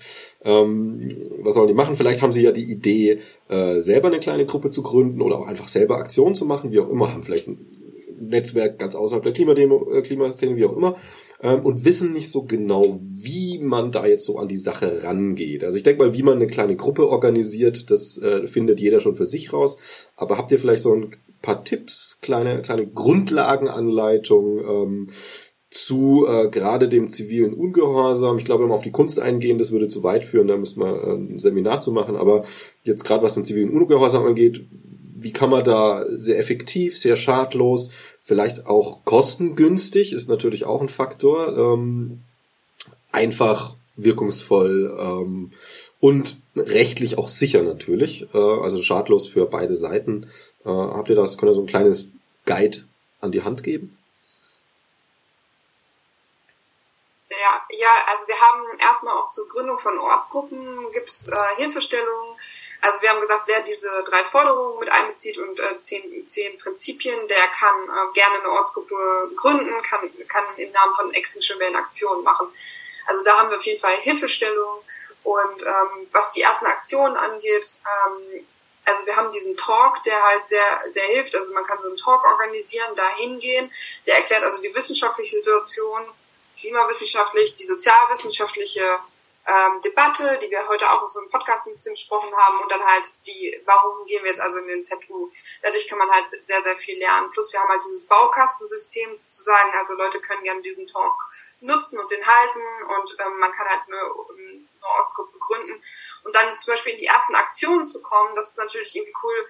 Was wir oft, Leute oft machen, das sind diese Swarmings. Also, dass man eine kurze Zeit äh, gestoppte Straßenblockade macht. Also zum Beispiel acht Minuten lang mit einem Banner, ähm, entschuldigen Sie die Störung, aber wir befinden uns mitten in der Klimakatastrophe oder Klimakollaps äh, aufhält und dann den Straßenverkehr zum Beispiel in der Kleinstadt blockiert und Flyer verteilt, recht freundlich und sich so ein bisschen rantastet an diese zivilen ungehorsamen Aktionen.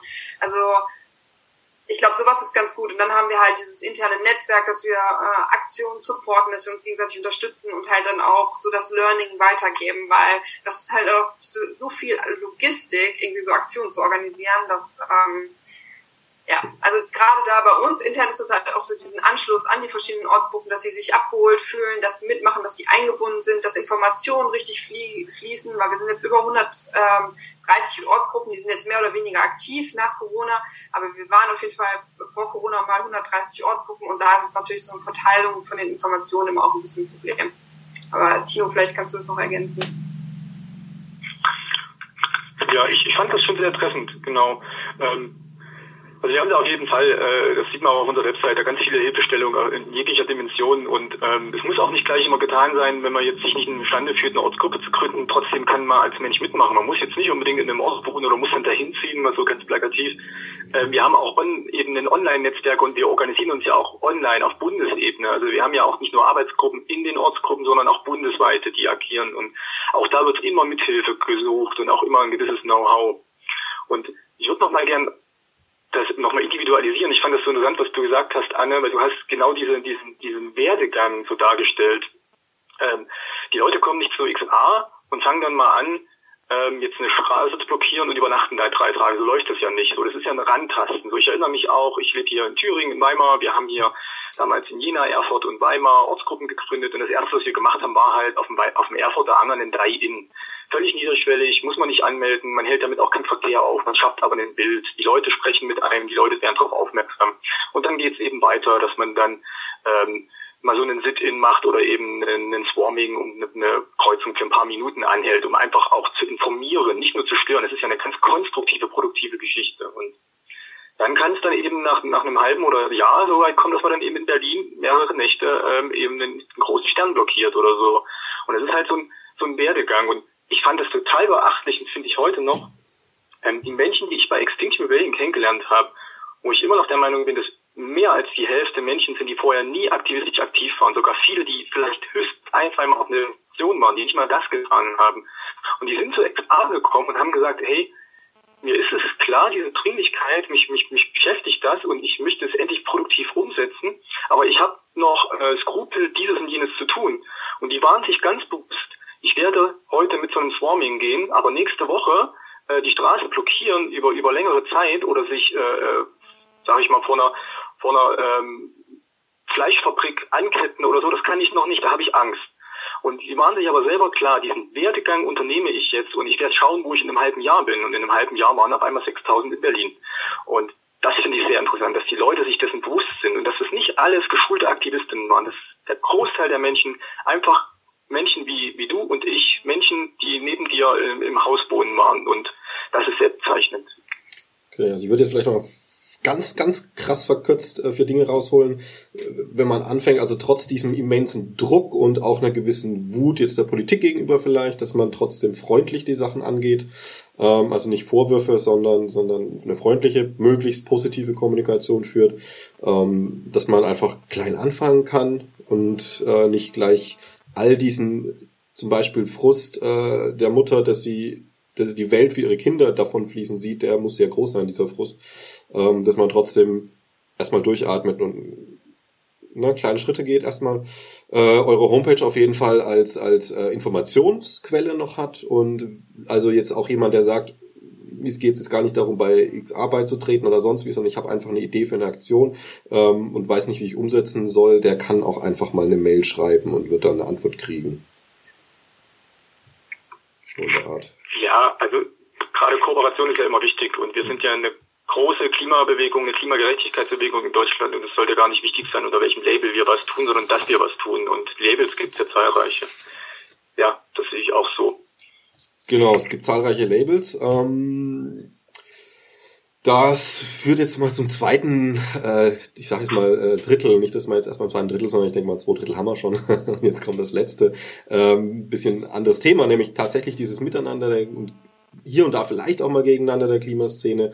Ähm, erstmal, wie, wie seid ihr so vernetzt mit verschiedenen ähm, anderen? Also jetzt, ich würde jetzt auch mal Ende Gelände zum Beispiel oder Ende Gelände auf dem Wasser, Sea Shepherd ähm, mit reinziehen, Fridays for Future, aber jetzt vielleicht auch mal, um, um die Spannweite ganz weit zu machen. Ähm, es gibt ja auch die Omas for Future, die vielleicht diese Aktion noch nicht so ganz cool finden oder vielleicht auch doch, ich weiß es ja nicht. Äh, wie, wie ist denn da so eure Vernetzung, Kommunikation?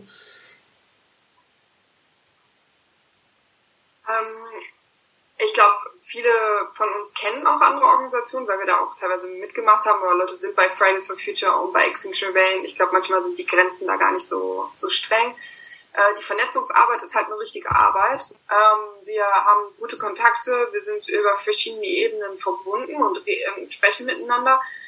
Ähm, dann gibt es immer wieder auch konkrete Kooperationen ähm, und Bündnisse zu verschiedenen Aktionen. Zum Beispiel jetzt soll ja der Danneröder Wald ähm, der Forst dort abgeholzt werden. Also ähm, mhm. wir verlieren wieder ein, ein großes Stück ähm, Wald, Ökosystem in Deutschland äh, für eine Autobahn. Ist auch interessant äh, im Jahr 2020. Und da fasse ich jetzt gerade ein Bündnis zusammen, was dort Protest leisten möchte.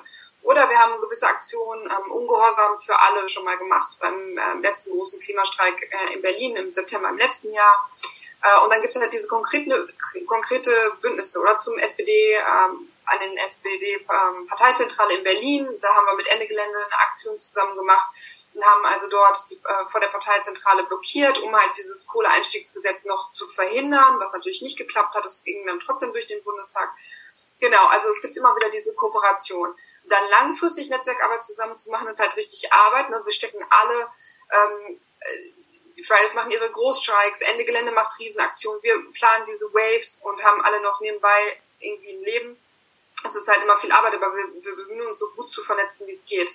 Und dann gibt's halt auch nochmal Konferenzen, auf denen wir zusammenkommen. Es gab da eine zum Beispiel in Leipzig, in der fast die ganze Klimabewegung, Klimagerechtigkeitsbewegung zusammengekommen ist und wir dort auch ein bisschen Pläne geschmiedet haben oder auf jeden Fall uns angenähert haben. Und das Pläne schmieden hat jetzt eigentlich begonnen, dass wir halt irgendwie sagen, als Klimagerechtigkeitsbewegung, wie können wir 2021 irgendwie mit einem Bang starten und wirklich sagen so, hört auf, uns jetzt irgendwie so zu unterteilen, wir machen jetzt mal was zusammen, weil die Regierung versagt gerade und da sind wir uns alle einig. Also ich glaube, wir sind uns so in der Definition, also in dieser Problembeschreibung alle so einig und klar, dann kann man ein bisschen unterschiedliche Aktionen machen, aber da sind so viele Einigkeiten so in der Bewegung, dass wir sagen so, äh, lass uns doch noch ein bisschen enger zu. Also es gibt Unterschiede, die sind auch gut, aber ich, dann lass uns doch auch, was Aktionen angeht, vielleicht dann noch mal ein bisschen Größeres zusammen machen. Und ich glaube, das ist gerade so in der Schmiede. Okay, das klingt auf jeden Fall gut. Ähm, eine andere Sache noch, es ist natürlich auch so, also jetzt, ich nehme jetzt einmal die politische Partei als Beispiel. Äh, ich würde jetzt einfach mal so aus der Hüfte behaupten, äh, dass doch relativ viele, nicht jeder, aber doch eine gewisse Anzahl an Leuten politischen Parteien beitreten oder da vielleicht sehr aktiv werden, einfach auch zur Selbstprofilierung. Also ein schönes Beispiel finde ich jetzt Thilo Sarrazin, der mit seinen ganzen Einstellungen und allem was will der in der SPD, mal ganz ehrlich? Also ist völlig daneben. Ähm, aber klammert sich, also ich glaube, jetzt, jetzt ist er rausgeschmissen worden, aber hat sich ja sehr lange dran geklammert. Also auch viel Selbstprofilierung einfach in Öffentlichkeit steckt und ähm, ganz psychologisch betrachtet, wenn man ein großes Problem beschreiben kann, das fühlt sich auch groß an. Also auch da ist ja eine Profilierungsgefahr Fall. Also erstmal ist es ja nicht schlimm, wenn man sich damit profiliert. Also ähm, Greta Thunberg ist zufällig jetzt auch bekannt und hat dadurch ein sehr interessantes Leben. Das ist bestimmt spannend und das sei ihr gegönnt. Also, aber es ist ja nicht ihre Motivation gewesen, mal Leonardo DiCaprio zu treffen oder Angela Merkel, sondern das hat sich halt ergeben. Nichtsdestotrotz gibt es halt auch Leute, die springen auf einen Zug auf, äh, mit dem sie gar nichts zu tun haben, um die Vorteile rauszuziehen. Ähm, seht ihr da bei euch selbst äh, durchaus auch mal solche Tendenzen, jetzt nicht in der Masse, aber vielleicht bei Einzelpersonen? Ähm, die Gefahr ist ja, dass die dann schnell an große Posten kommen, weil da wollen sie ja hin. Ähm, oder auch vielleicht in der Gesamtklimaszene? Oder äh, ist das doch eher ein Problem in Sachen bei der Politik und Wirtschaft, was eher dort verortet ist?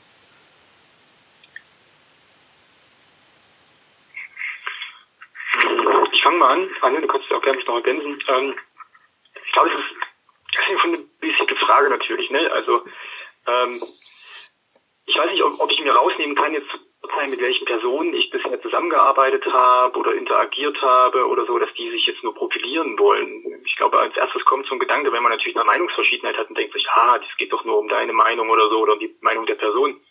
Ich glaube, wichtig ist, dass wir uns immer auch reflektieren und, und auf uns achten und ähm, ich glaube, so eine Sache, die ähm, für mich immer sehr bezeichnet ist, wir, wir Menschen sind soziale Wesen und wir Menschen sind auf Anerkennung aus. Ja, also durch Resonanz von außen, indem Menschen uns eben bestätigen, uns danken oder auf was stolz sind oder Dinge gut finden, die wir tun. Das gibt uns eine Essenz, das gibt uns Sicherheit, Geborgenheit und so weiter. Das heißt, wir sind alle auf eine gewisse Art und Weise von Anerkennung oder auf die Anerkennung von außen angewiesen. Und ich glaube, wichtig an der Stelle ist es, was wir daraus machen. Ja, also, dass wir uns vielleicht auch anstehen, dass wir gerne ähm, auch Zuspruch bekommen und dass wir das, was wir tun, dass wir dafür auch gelobt werden wollen. Ähm, aber dass es eben immer um eine größere Sache geht, dass wir eine Gemeinschaft sind und ähm, dass ich diese zwei Dinge auch vereinen kann, dass ich Gutes tun kann und für diese guten Sachen, die ich tue, auch Zuspruch bekomme. Und somit habe ich beide Sachen auch unter einem Deckel, sage ich mal. Ähm, Extinction Rebellion versucht natürlich hier auch durch das holistische System, also durch diese holistische Organisierung, dass es eben verschiedene Arbeitsgruppen gibt, dass es keine, keine Wahlprozesse in diesem Sinne gibt, dass jetzt jemand zum Vorstand gewählt wird und dann äh, eine gewisse Entscheidungsbefugnis hat, dass alles versucht wird, über eine holistische Entscheidungsfindung über, oder über eine Konsensfindung äh, irgendwie auszumachen. Auch das birgt Gefahren und auch das ist nicht ausgereift und auch, auch das sorgt für, für Konflikte und so weiter. Aber äh, dieses typische äh, äh, wie wir es gerade auch in, in, in so einem hierarchischen System wie in Deutschland geboren sind, wie das, wie das, wie das äh, in Firmen und also in Konzernen ist oder auch in Parteien ist, dass jemand gewählt wird und dann tatsächlich auch mit, mit seiner Person ähm, da eine größere Macht hat, eine Entscheidungsbefugnis hat, das ist natürlich in der Bewegung nicht gegeben. Nichtsdestotrotz müssen wir auch anerkennen, dass wir immer Erfahrungshierarchien, Wissenshierarchien, auch, auch Hierarchien aufgrund von Alter oder aufgrund von einem selbstbewussten Verhalten auch immer wieder äh, reproduzieren. Und die müssen wir reflektieren, die müssen wir ansprechen, für uns selber auch und auch mit anderen. Und es ist, glaube ich, ein ewig währender Aushandlungsprozess. Ähm, ja, es ist natürlich schwierig, aber ich glaube, so eine, so eine Partei, eben in, in so einem System, das sehr hierarchisch ist wie in Deutschland, ähm, hat natürlich dann viel mehr Ansätze für sowas und ähm, gibt dafür natürlich auch viel mehr Raum. Also jemand, der jetzt wirklich unabhängig von einem Thema einfach irgendwie profilieren will. Einzelbeispiele kann es überall geben, aber wäre letztlich, äh, würde auf keinen fruchtbaren Boden bei euch einfach schon strukturell treffen. Ja, die Strukturen sind dafür da, um sowas so gut wie möglich ähm, eben vorzubeugen, dass das ganz einfach nicht entstehen kann. Und ähm, es hat keiner eine Entscheidungsbefugnis, die er jetzt alleine für sich oder die äh, unter vier Augen irgendwie getroffen werden kann. Genau. Auch keine Hinterzimmerdeals. okay, äh. Bitte keine Hinterzimmerdeals? Nee, das gibt's nicht. Ähm, nee, nee. Das wär's ja noch. Dann wären wir wahrscheinlich schon reich und wären Teil des Problems. Genau. Ähm, jetzt haben wir in dieser Klimabewegung sowohl bei euch natürlich als auch darüber hinaus eine sehr hohe Diversität an ähm, Meinungen, nicht über den Klimawandel an sich natürlich, aber jetzt zum Beispiel, wie geht man da ran? Sollte man es technisch lösen? Sollte man es sozial lösen? Sollte man eine Mischung, bla bla bla und so weiter. Äh, überhaupt ist das halt einfach mal abgesehen von dem Klimathema, was natürlich alle verbindet, eine sehr freiheitliche Bewegung auch, die ähm, nicht, also sonst würde man ja hier nur nach einer, äh, nach dem schreien, was jetzt die Rechten ja irgendwie immer befürchten, nämlich nach der Ökodiktatur, aber das ist ja nicht der Fall. Ähm, viele Meinungen, ähm, viel, viel Diversität, viel, viel, viel Zulassen auch, äh, hat wie alles im Leben natürlich Vor- und Nachteile. Wo seht ihr denn da die Vorteile und wenn es sie wirklich ähm, erwähnenswert relevant gibt, wo denn auch die Nachteile? Ähm, ich glaube, also diese Diversität ist super wichtig, die wir auch fördern wollen. Ähm, und das ist ja auch ein Prinzip, warum wir die Bürgerinnenversammlung fordern. Also wir sagen auch, äh, Deutschland ist äh, sehr divers und das wird so im Parlament zum Beispiel nicht abgebildet. Und in der Bürgerinnenversammlung, also das kann ich nur mal kurz sagen, also da werden dann Leute ausgelost, die besprechen dann eine Fragestellung, wie zum Beispiel, kann Deutschland klimaneutral werden bis 2025 oder bis 2030?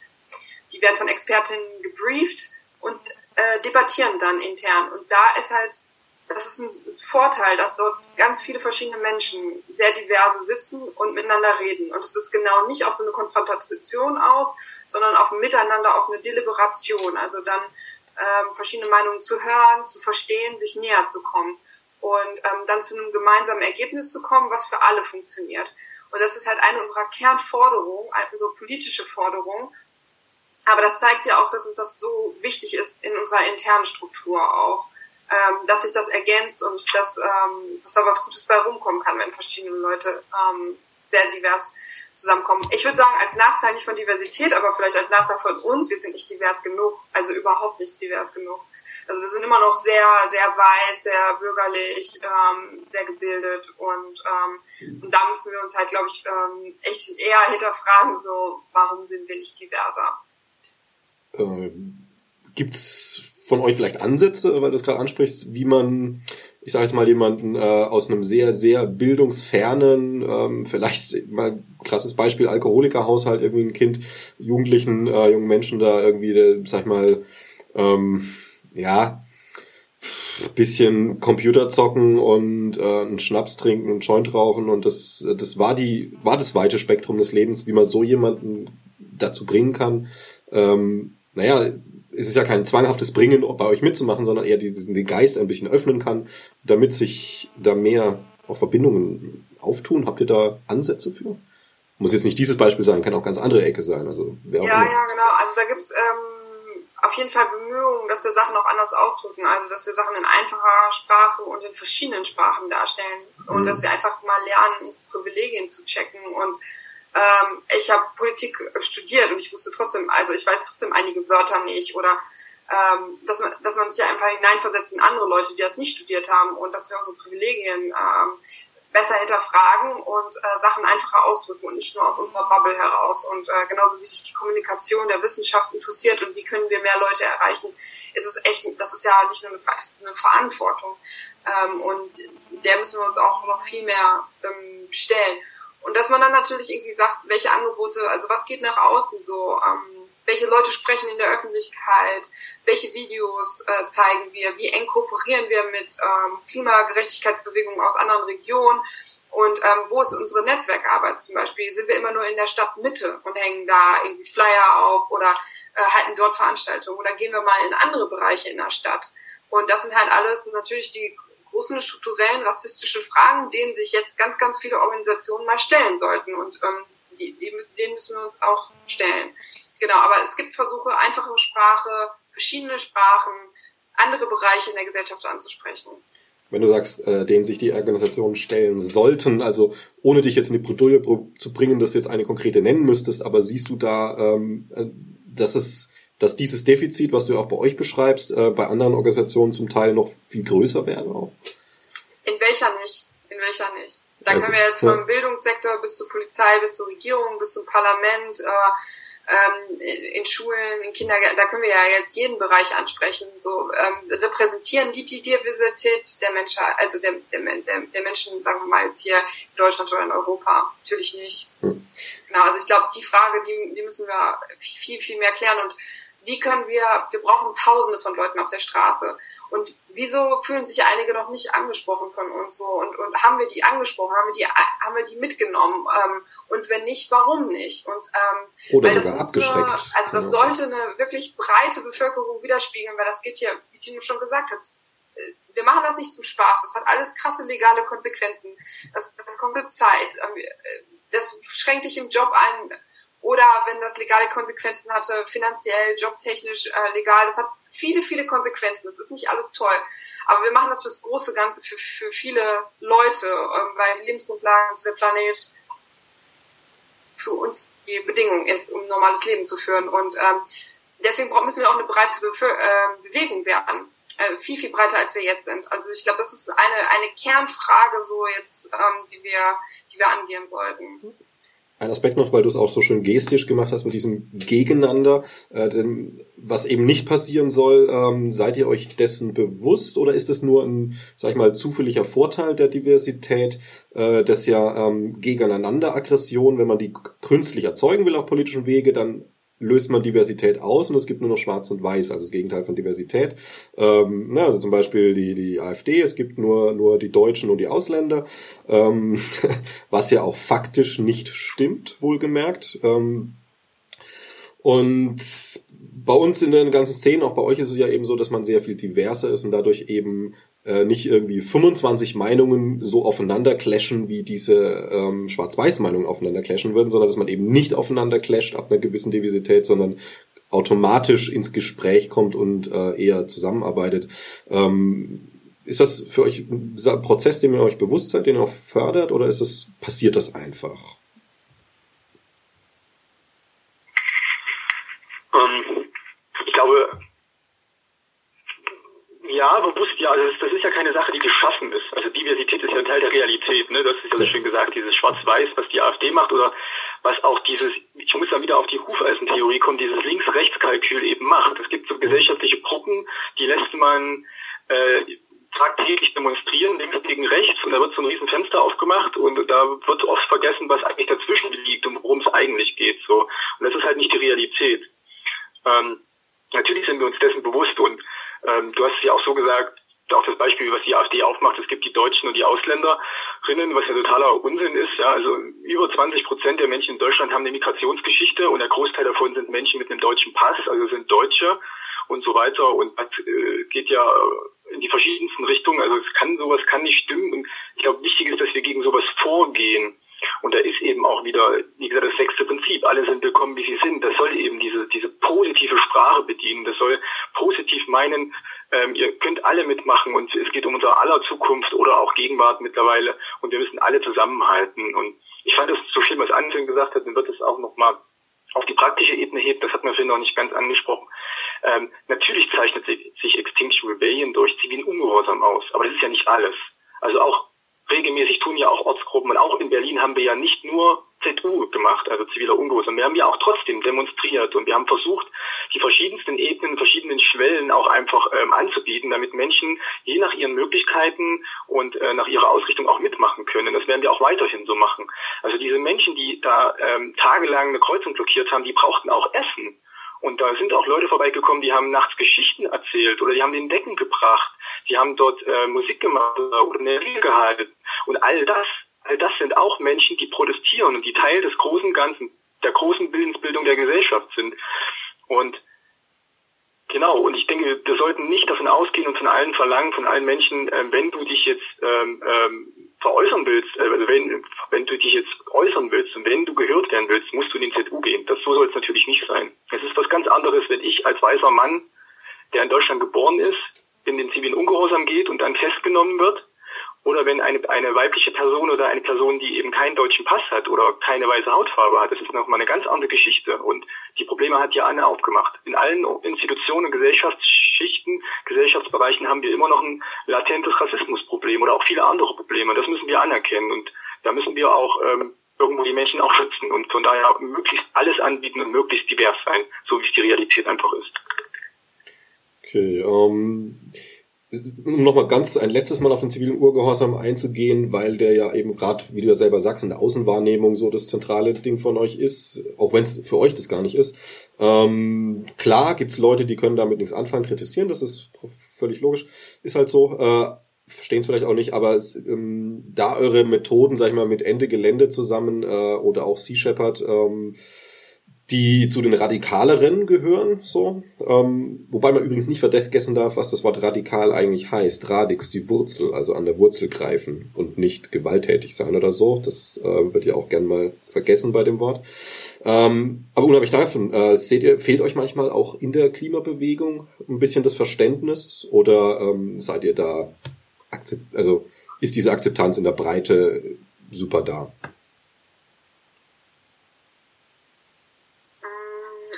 Klar, ich glaube, wir, wir, wir verstehen uns gut, ähm, aber Extinction Rebellion kam schon so ein bisschen auf die Bildfläche und dann war schon so die große Frage im Raum, wer sind die und was sind das für Theaterperformance und ähm, nicht alle Äußerungen, besonders die von, von Roger Hallam und den Gründern, die waren natürlich total problematisch und ähm, es, das war auch wichtig, dass kritische Nachfragen erstmal uns gegenüber kamen und, und dass, dass sich verschiedene Bewegungen mit uns auseinandergesetzt haben und da auch wirklich irgendwie kritisch waren. Das, das kann ich auch alles total nachvollziehen. Ähm, aber jetzt sind auch anderthalb Jahre rum. Wir haben sehr, sehr viele Aktionen gemacht. Wir haben viele Menschen bewegt und ähm, äh, ich, ich hoffe, dass wir Verständnis ähm, aufbauen konnten. Aber äh, ich glaube, deswegen sind wir auch hier im Podcast, ich glaube, viele Fragen sind ja immer noch offen so und ähm, ist schön, dann ähm, die Chance zu kriegen, darüber zu reden, weil ich finde, das ist schon sehr wichtig und ja, ja also, zusammenhalten. Ja. Also man könnte den Podcast jetzt tatsächlich, ich habe noch so viele Fragen, die Sie jetzt aufgeworfen haben, da können wir noch drei Stunden machen, das lassen wir mal. Aber erstmal, Tino, wolltest du noch was direkt dazu sagen? Ähm, ja, ich weiß nicht, ob es Richard David Brecht sogar vor kurzem erst war, er hat hat er auch so eine ähnliche Frage gekriegt und hat gesagt, also vielleicht vertraue ich es jetzt auch, wer ist eigentlich radikal? Also du hast ja gesagt, eigentlich radikal ist die Wurzel vom Ursprung, ne? Ähm, aber das Radikal, wie es nach dem heutigen Verständnis ist, ist ja so diese Chaoten und die für Unruhe sorgen.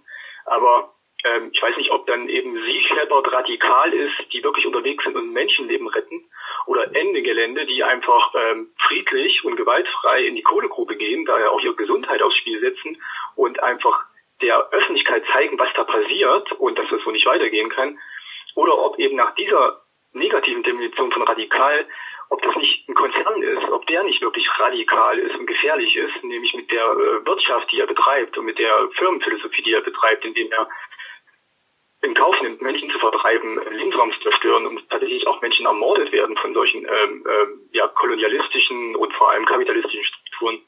Und ich würde tatsächlich mal dieses Wort radikal tatsächlich eher zurückgeben, würde sagen, wenn wir die negative Konnotation nehmen, das ist radikal. Ja, die Wirtschaftsweise und die Art der Planetenzerstörung oder die Zerstörung unseres Planeten, äh, das ist radikal. Ja, das ist gerade Sea Shepherd ein wunderbares Beispiel, weil äh, es gibt genug Leute, die würden sagen, Sea Shepherd sind radikale Terroristen. Der Fakt ist, dass Sea Shepherd, also klar, rechte Blase eher so, ne, aber das hört man über solche Leute. Ähm, der Fakt ist der, dass Sea Shepherd ähm, internationales Recht umsetzt und äh, von den Staaten unterstützt wird. Also es ist ja, die sind quasi eine nichtstaatliche Organisation, die das durchsetzt, was die Staaten selber nicht schaffen. Ähm, das ist im Endeffekt wie wenn ich einen Mörder auf der Straße festhalte, dann bin ich nicht radikal, sondern der Mörder letztlich. Und das ja, ich denke, das lässt sich auch gut auf diese Ebene runterbrechen, denn ähm, wir merken ja auch zunehmend in der Politik von angesehenen Politikerinnen, von Politikerinnen aus Landtagen oder auch dem Bundestag, dass sie sich auch solidarisieren mit Bewegungen wie Fridays for Future oder Extinction Rebellion. Ne? Mhm. Auch ähm, kürzlich Robert Habeck hat erst gesagt äh, im Sommerinterview, ähm, solange keine Menschen zu Schaden kommen und so weiter, ist diese Art des Protestes sehr wichtig. Und er hat gesagt, wenn es heißt, dass eben Menschen sich auf eine Kreuzung setzen und blockieren oder eben die Grünen Parteizentrale besetzen, um gehört zu werden, dann findet er das legitim, weil das bringt die Dringlichkeit, die uns bevorsteht, nämlich wirklich nach außen und ja, das wird dem gerecht. Okay. Es ist letztlich äh, vernünftig, weil es auf Wissenschaft beruft und vernünftig, weil es äh, der nötig, nötig, die nötige Konsequenz ist die man da tut. So könnte man das zusammenfassen. Ähm, zur Politik vielleicht nochmal. Äh, findet ihr das positiv, wenn Leute auch jetzt von euch, also würdet ihr das, seht ihr das als einen gangbaren, interessanten Weg, wenn Leute von Extinction Rebellion zum Beispiel ähm, sagen, okay, ich gehe jetzt raus bei Extinction Rebellion, ich werde jetzt ähm, Parteimitglied der CDU zum Beispiel, äh, um da quasi auch wieder an der Wurzel greifend von unten was zu ändern? Oder würdet ihr eher sagen, so, huh, lass mal, äh, die Politik wird dich kleinkriegen? Oder wie steht ihr da so zu solchen Ansätzen, sag ich mal, dass man die Politik von innen verändert? Ähm, also wir sind ja, wir haben ja gesagt, das politische System so, ähm, also die Demokratie ist super wertvoll, aber die Regierung hat, ist so gescheitert. Und das Parteiensystem steht unter krassen Lobby-Einfluss. Es hat Parteienzwang. Es, es besteht daraus, dass die Leute wiedergewählt werden müssen. Das sind alles Sachen, die äh, nicht zielführend sind, um halt eine Klimakatastrophe zu lösen. So, das, das sind Gegensätze. Wenn du wiedergewählt werden willst, machst du nicht diese drastischen, triffst du nicht diese drastischen Entscheidungen, die wir jetzt brauchen. Und deswegen bringt es, also man, klar kann man sich ja einbringen, aber wir sagen so, dieses System kann diese Frage nicht klären. Das haben die letzten 20, 30 Jahre gezeigt. Die Demokratie ist aber gut, unser parlamentarisches System ist gut, nur mal, um das nochmal klarzustellen. Aber wir brauchen Ergänzung. Wir wollen also diese Bürgerinnenversammlung oder Bürgerräte, wie die jetzt zum Beispiel von mehr Demokratie gefordert wird von der Initiative. Und äh, es wurde jetzt einer einberufen in Deutschland, aber zu einer Ab also zu so einer offenen Fragestellung, also Deutschlands Rolle in der Welt. Ähm, und wir haben nicht die Antworten auf die dringendsten Fragen der Menschheit. Wie lösen wir diese Klimakatastrophe? Wie halten wir die irgendwie auf? Und ähm, deswegen fordern wir weiterhin eine Bürgerinnenversammlung. Mit, wir wollen die so schnell wie möglich. Wir wollen die dieses Jahr, die sich mit diesen Fragen endlich beschäftigt, weil darauf brauchen wir die Antworten. Und die Politik hat gezeigt, dass sie keine Antwort darauf hat.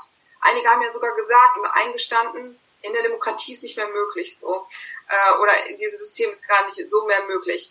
Ähm, aber was heißt das denn? Weil diese Katastrophe muss doch aufgehalten werden. Und äh, eine Bürgerinnenversammlung also stärkt unsere Demokratie. Leute können mitbeteiligt werden. Leute können also diese großen Fragen mit besprechen, mit debattieren. Weil das, soll das ein SPD-Vorstand lösen oder sollen da auch Krankenschwestern und äh, mit einbezogen werden? Und wir sagen halt, das muss ein breites Spektrum der Bevölkerung diskutieren, debattieren. Und dafür sind die Bürgerinnenversammlungen super wichtig. Also ich glaube, es reicht einfach überhaupt nicht, in eine Partei jetzt gerade einzutreten.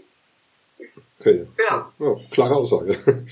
Ähm, Extinction Rebellion ist die Rebellion gegen das Aussterben. Ähm, sicherlich ist da der Klimawandel der Auslöser für. Da brauchen wir, glaube ich, äh, nicht lange drüber nachdenken. Wobei es natürlich auch andere Auslöser gibt, wie jetzt die Vermüllung der Meere. Das ist jetzt kein Klimathema, aber es hängt natürlich zusammen.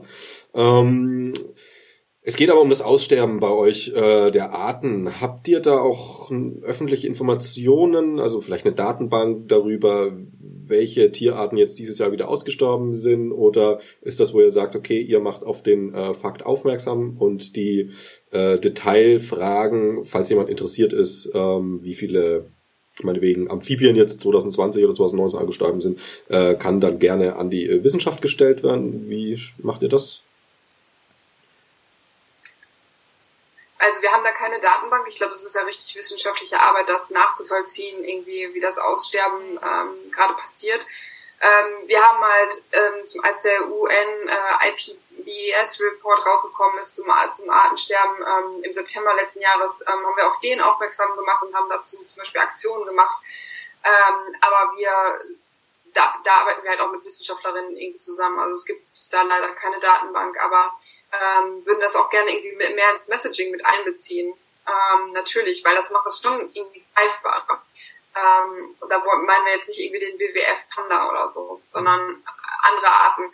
Ähm, ich glaube aber, das ist halt so ein das Ausmaß des Ökosystems richtig zusammenbrechen, wie du es am Anfang auch gesagt hast, mit den Meeren oder den Wäldern oder auch die Nahrungsmittelversorgung langfristig äh, nicht gesichert sein kann, wenn wir extreme Wetter haben, wenn wir Dürre haben, dann extreme Wetter, keine Insekten äh, und so weiter, dass, dass, dass diese Arten aussterben, ja, aber dass die ja in einem Ökosystem wie Dominosteine sind. Und wenn wir da einige rausnehmen, dann brechen halt Ökosysteme zusammen. Also ich glaube, wir wollen uns auch gar nicht so sehr auf einzelne äh, jetzt spezialisieren. Ähm, aber es kann irgendwie auch ein Motivationsfaktor sein, das mal wieder zu zeigen, was da gerade passiert. Aber dieses, diese, diese allgemeine Gefahr, ähm, auch Wasserversorgung, Nahrungsmittelversorgung, das kommt jetzt alles rasend schnell auf uns zu und ich glaube, ähm, das ist halt auch ein sehr wichtiges Thema, was wir mit kommunizieren wollen. Also da wäre jetzt zum Beispiel ähm, wieder eine Kooperation sinnvoll, wenn man zum Beispiel sagt, okay, Extinction Rebellion Scientists for Future, Scientists sind nun mal die Wissenschaftler. Ähm, das wäre es, was äh, Sinn machen würde und ihr würdet dann auch viel deutlicher, als es die Scientists können, äh, für Gehör sorgen und die Scientists würden viel klarer die Information strukturieren, als ihr das eben liefern könnt. So Win-Win. Das sowas wäre total toll, weil wir haben da gar nicht die, die Möglichkeiten oder die, die Zeit für, auch wenn bei uns Wissenschaftlerinnen irgendwie dabei sind. Aber zum Beispiel bei Social Media oder Newsletter oder sowas wäre ja total toll, das, äh, das aufzuarbeiten und das mit einzubeziehen. Also ähm, genau für sowas brauchen wir die Wissenschaftlerinnen, ähm, um da mit denen zusammenzuarbeiten, ja. Okay. Ähm, erstmal eine letzte Frage und danach, weil äh, es gäbe immer noch sehr viel zu sagen. Vielleicht habt ihr noch irgendwas, ähm, was ihr gerne noch rauslassen wolltet. Ich würde das mal als die letzte Frage, die ich mir hier so quasi notiert habe. Ähm, habt ihr, wisst ihr irgendwelche Tier- und Pflanzenarten, also jetzt ihr beide, also Tino, Anne jeweils, ähm, die in der Zeit ausgestorben sind, seit der ihr für Extinction aktiv seid? Wenn nicht, ist es nicht schlimm, aber es ist einfach so eine schöne runde Abschlussfrage, um nochmal ein griffiges Bild zu machen, wie zum Beispiel ja der Panda oder so, der zum Glück noch lebt. Aber ich fange mal an, Anne. Ich erinnere mich aber von dieser Nashornart, ne, das war doch letztes Jahr auf jeden Fall, gab es da ähm, ja auch großen Aufschrei, wo das letzte Exemplar, äh, ich weiß nicht genau welche, von einer bestimmten Nashornart Art ausgestorben ist. Und ja, also so pauschal kann ich das gar nicht sagen, aber das sind, äh, ja, es ist, glaube ich, eher eine Sache, wie es Anne gesagt hat, so der, der Massenfrage vor allem. Und so das Einzelne rauszupicken ist jetzt auch nicht so meins und mir fällt da auch direkt nichts ein tatsächlich. Aber wir wissen, dass die Fische in unseren Gewässern immer weniger werden, ähm, gerade da, wo Industrie und Bergbau ist und so weiter und dass die Wälder immer leiser werden, immer weniger Vögelstimmen zu hören sind und vor allem der Insektenschwund, der ist ja wirklich drastisch. Also da kann man eher sagen, es ist jetzt relativ, also es ist fürs Herz nicht wurscht, aber fürs Klima, fürs die Ökosysteme ist es wurscht, ob es noch eins dieses NASA, dieser Nashörner gibt oder keins, ähm, sondern es geht tatsächlich eher darum, das, was halt, naja, schwerer zu vermitteln ist, weil es nicht so berührt wie, oh, das eine Nashorn ist gestorben. Haben wir ja mitgekriegt, ne? Als Knut gestorben ist, dieser süße Eisbär, da hat die Welt geweint, als wäre das Klima kollabiert. Während das Klima kollabiert, ähm, fahren wir nach Mallorca und saufen Sangria.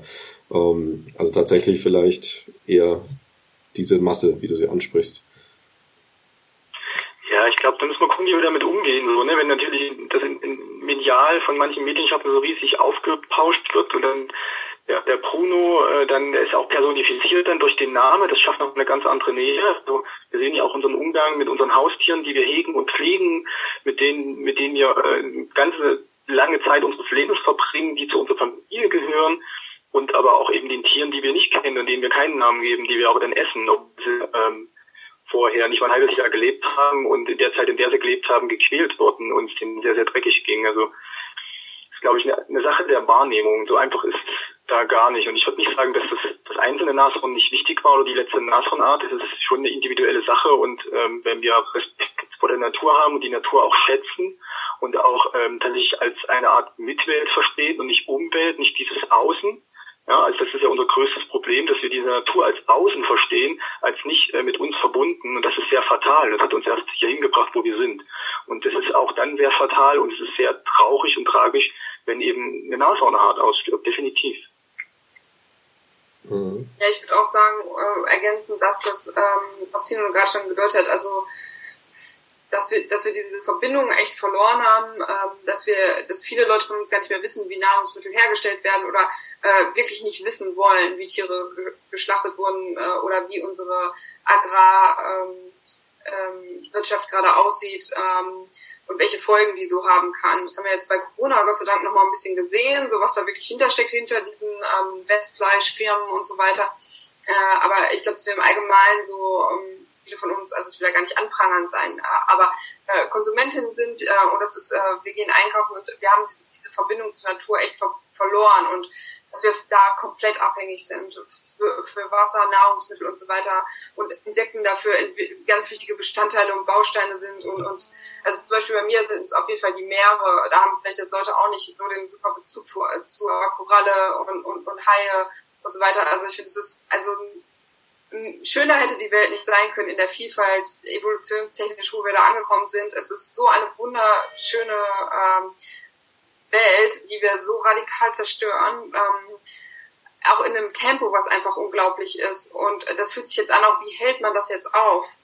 Mm, also ich glaube, dieses Artensterben, der Zusammenbruch der Ökosysteme, das ist jetzt so ein, so ein Schlagwort, was wir jetzt ein paar Mal gesagt haben, aber was bedeutet das so wirklich, was wir da gerade verlieren und zerstören und so achtsam, achtlos zerstören?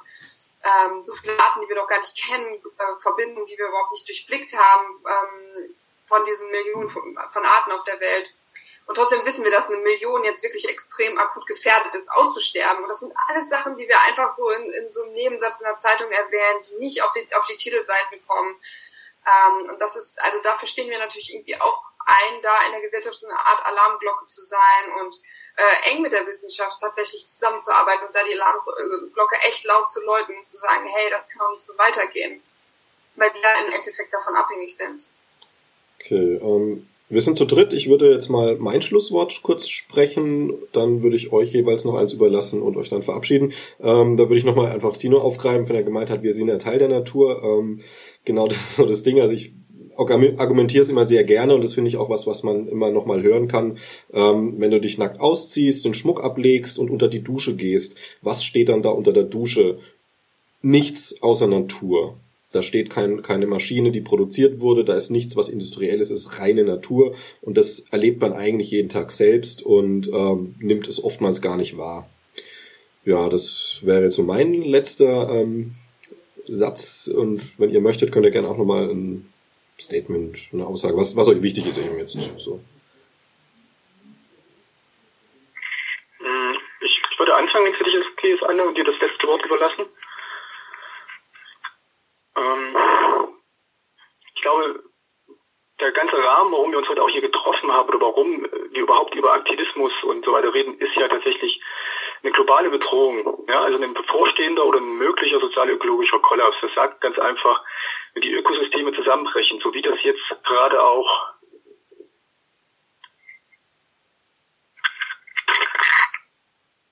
Oh, jetzt haben wir akustisch, jetzt ist er weg. Tino, bis hierher hat die Akustik gehalten, jetzt ähm, ist sie gerade ausgestiegen. Ja, aber ich, der Ton ist noch da. Soll ich trotzdem noch drauf sprechen, den Abschied, oder? Ja, ja, kannst du mal anfangen, genau. Es hat kurz abgebrochen, jetzt hören wir dich wieder. Okay, alles klar. Äh, wichtig für mich ist ähm, genau, dass wir, dass wir uns einfach klar wird, worum es geht, dieser, dieser, dieser, diese Bedrohung um den sozial-ökologischen Kollaps. Also wenn unsere Ökosysteme zusammenbrechen, wie es jetzt mit dem Permafrost in Grönland geschehen ist, wo klar ist, der ist unwiederbringlich. Das Eis wird schmelzen, es wird nicht mehr aufhaltbar sein, selbst wenn wir heute auf, auf Null runterfahren würden. Ähm, dass es immer zur Folge haben wird, und das sehen wir jetzt schon in Ländern des globalen Südens, wo die Katastrophe schon an der Tagesordnung ist, dass auch soziale Systeme zusammenbrechen können, dass es eben Verteilungskämpfe geben wird und so weiter.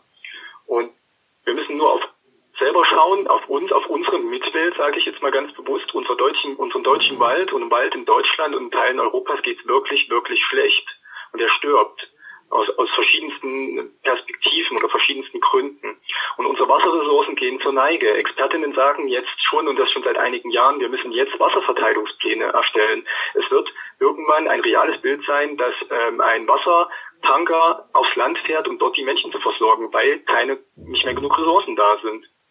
Und bei all dieser Betroffenheit und dieser Selbstbetroffenheit muss uns immer klar sein, was überall auf der Welt passiert und wie gut es uns doch geht und dass es woanders jetzt schon drunter und drüber geht und woanders Menschen jetzt sterben und das aufgrund einer, einer historisch lange währenden manifestierten Klimaungerechtigkeit, die eben durch koloniale Strukturen, die heute auch immer noch bestehen, die durch Rassismus und vor allem durch Ausbeutung bestehen. Und ich glaube, wenn wir uns das so vor Augen führen, dann es, es ist nicht schön, aber ähm, es hilft, glaube ich, nur, wenn wir alle zusammenhalten und wir alle gemeinsam auf die Straßen jetzt gehen und gemeinsam nach Lösungen suchen.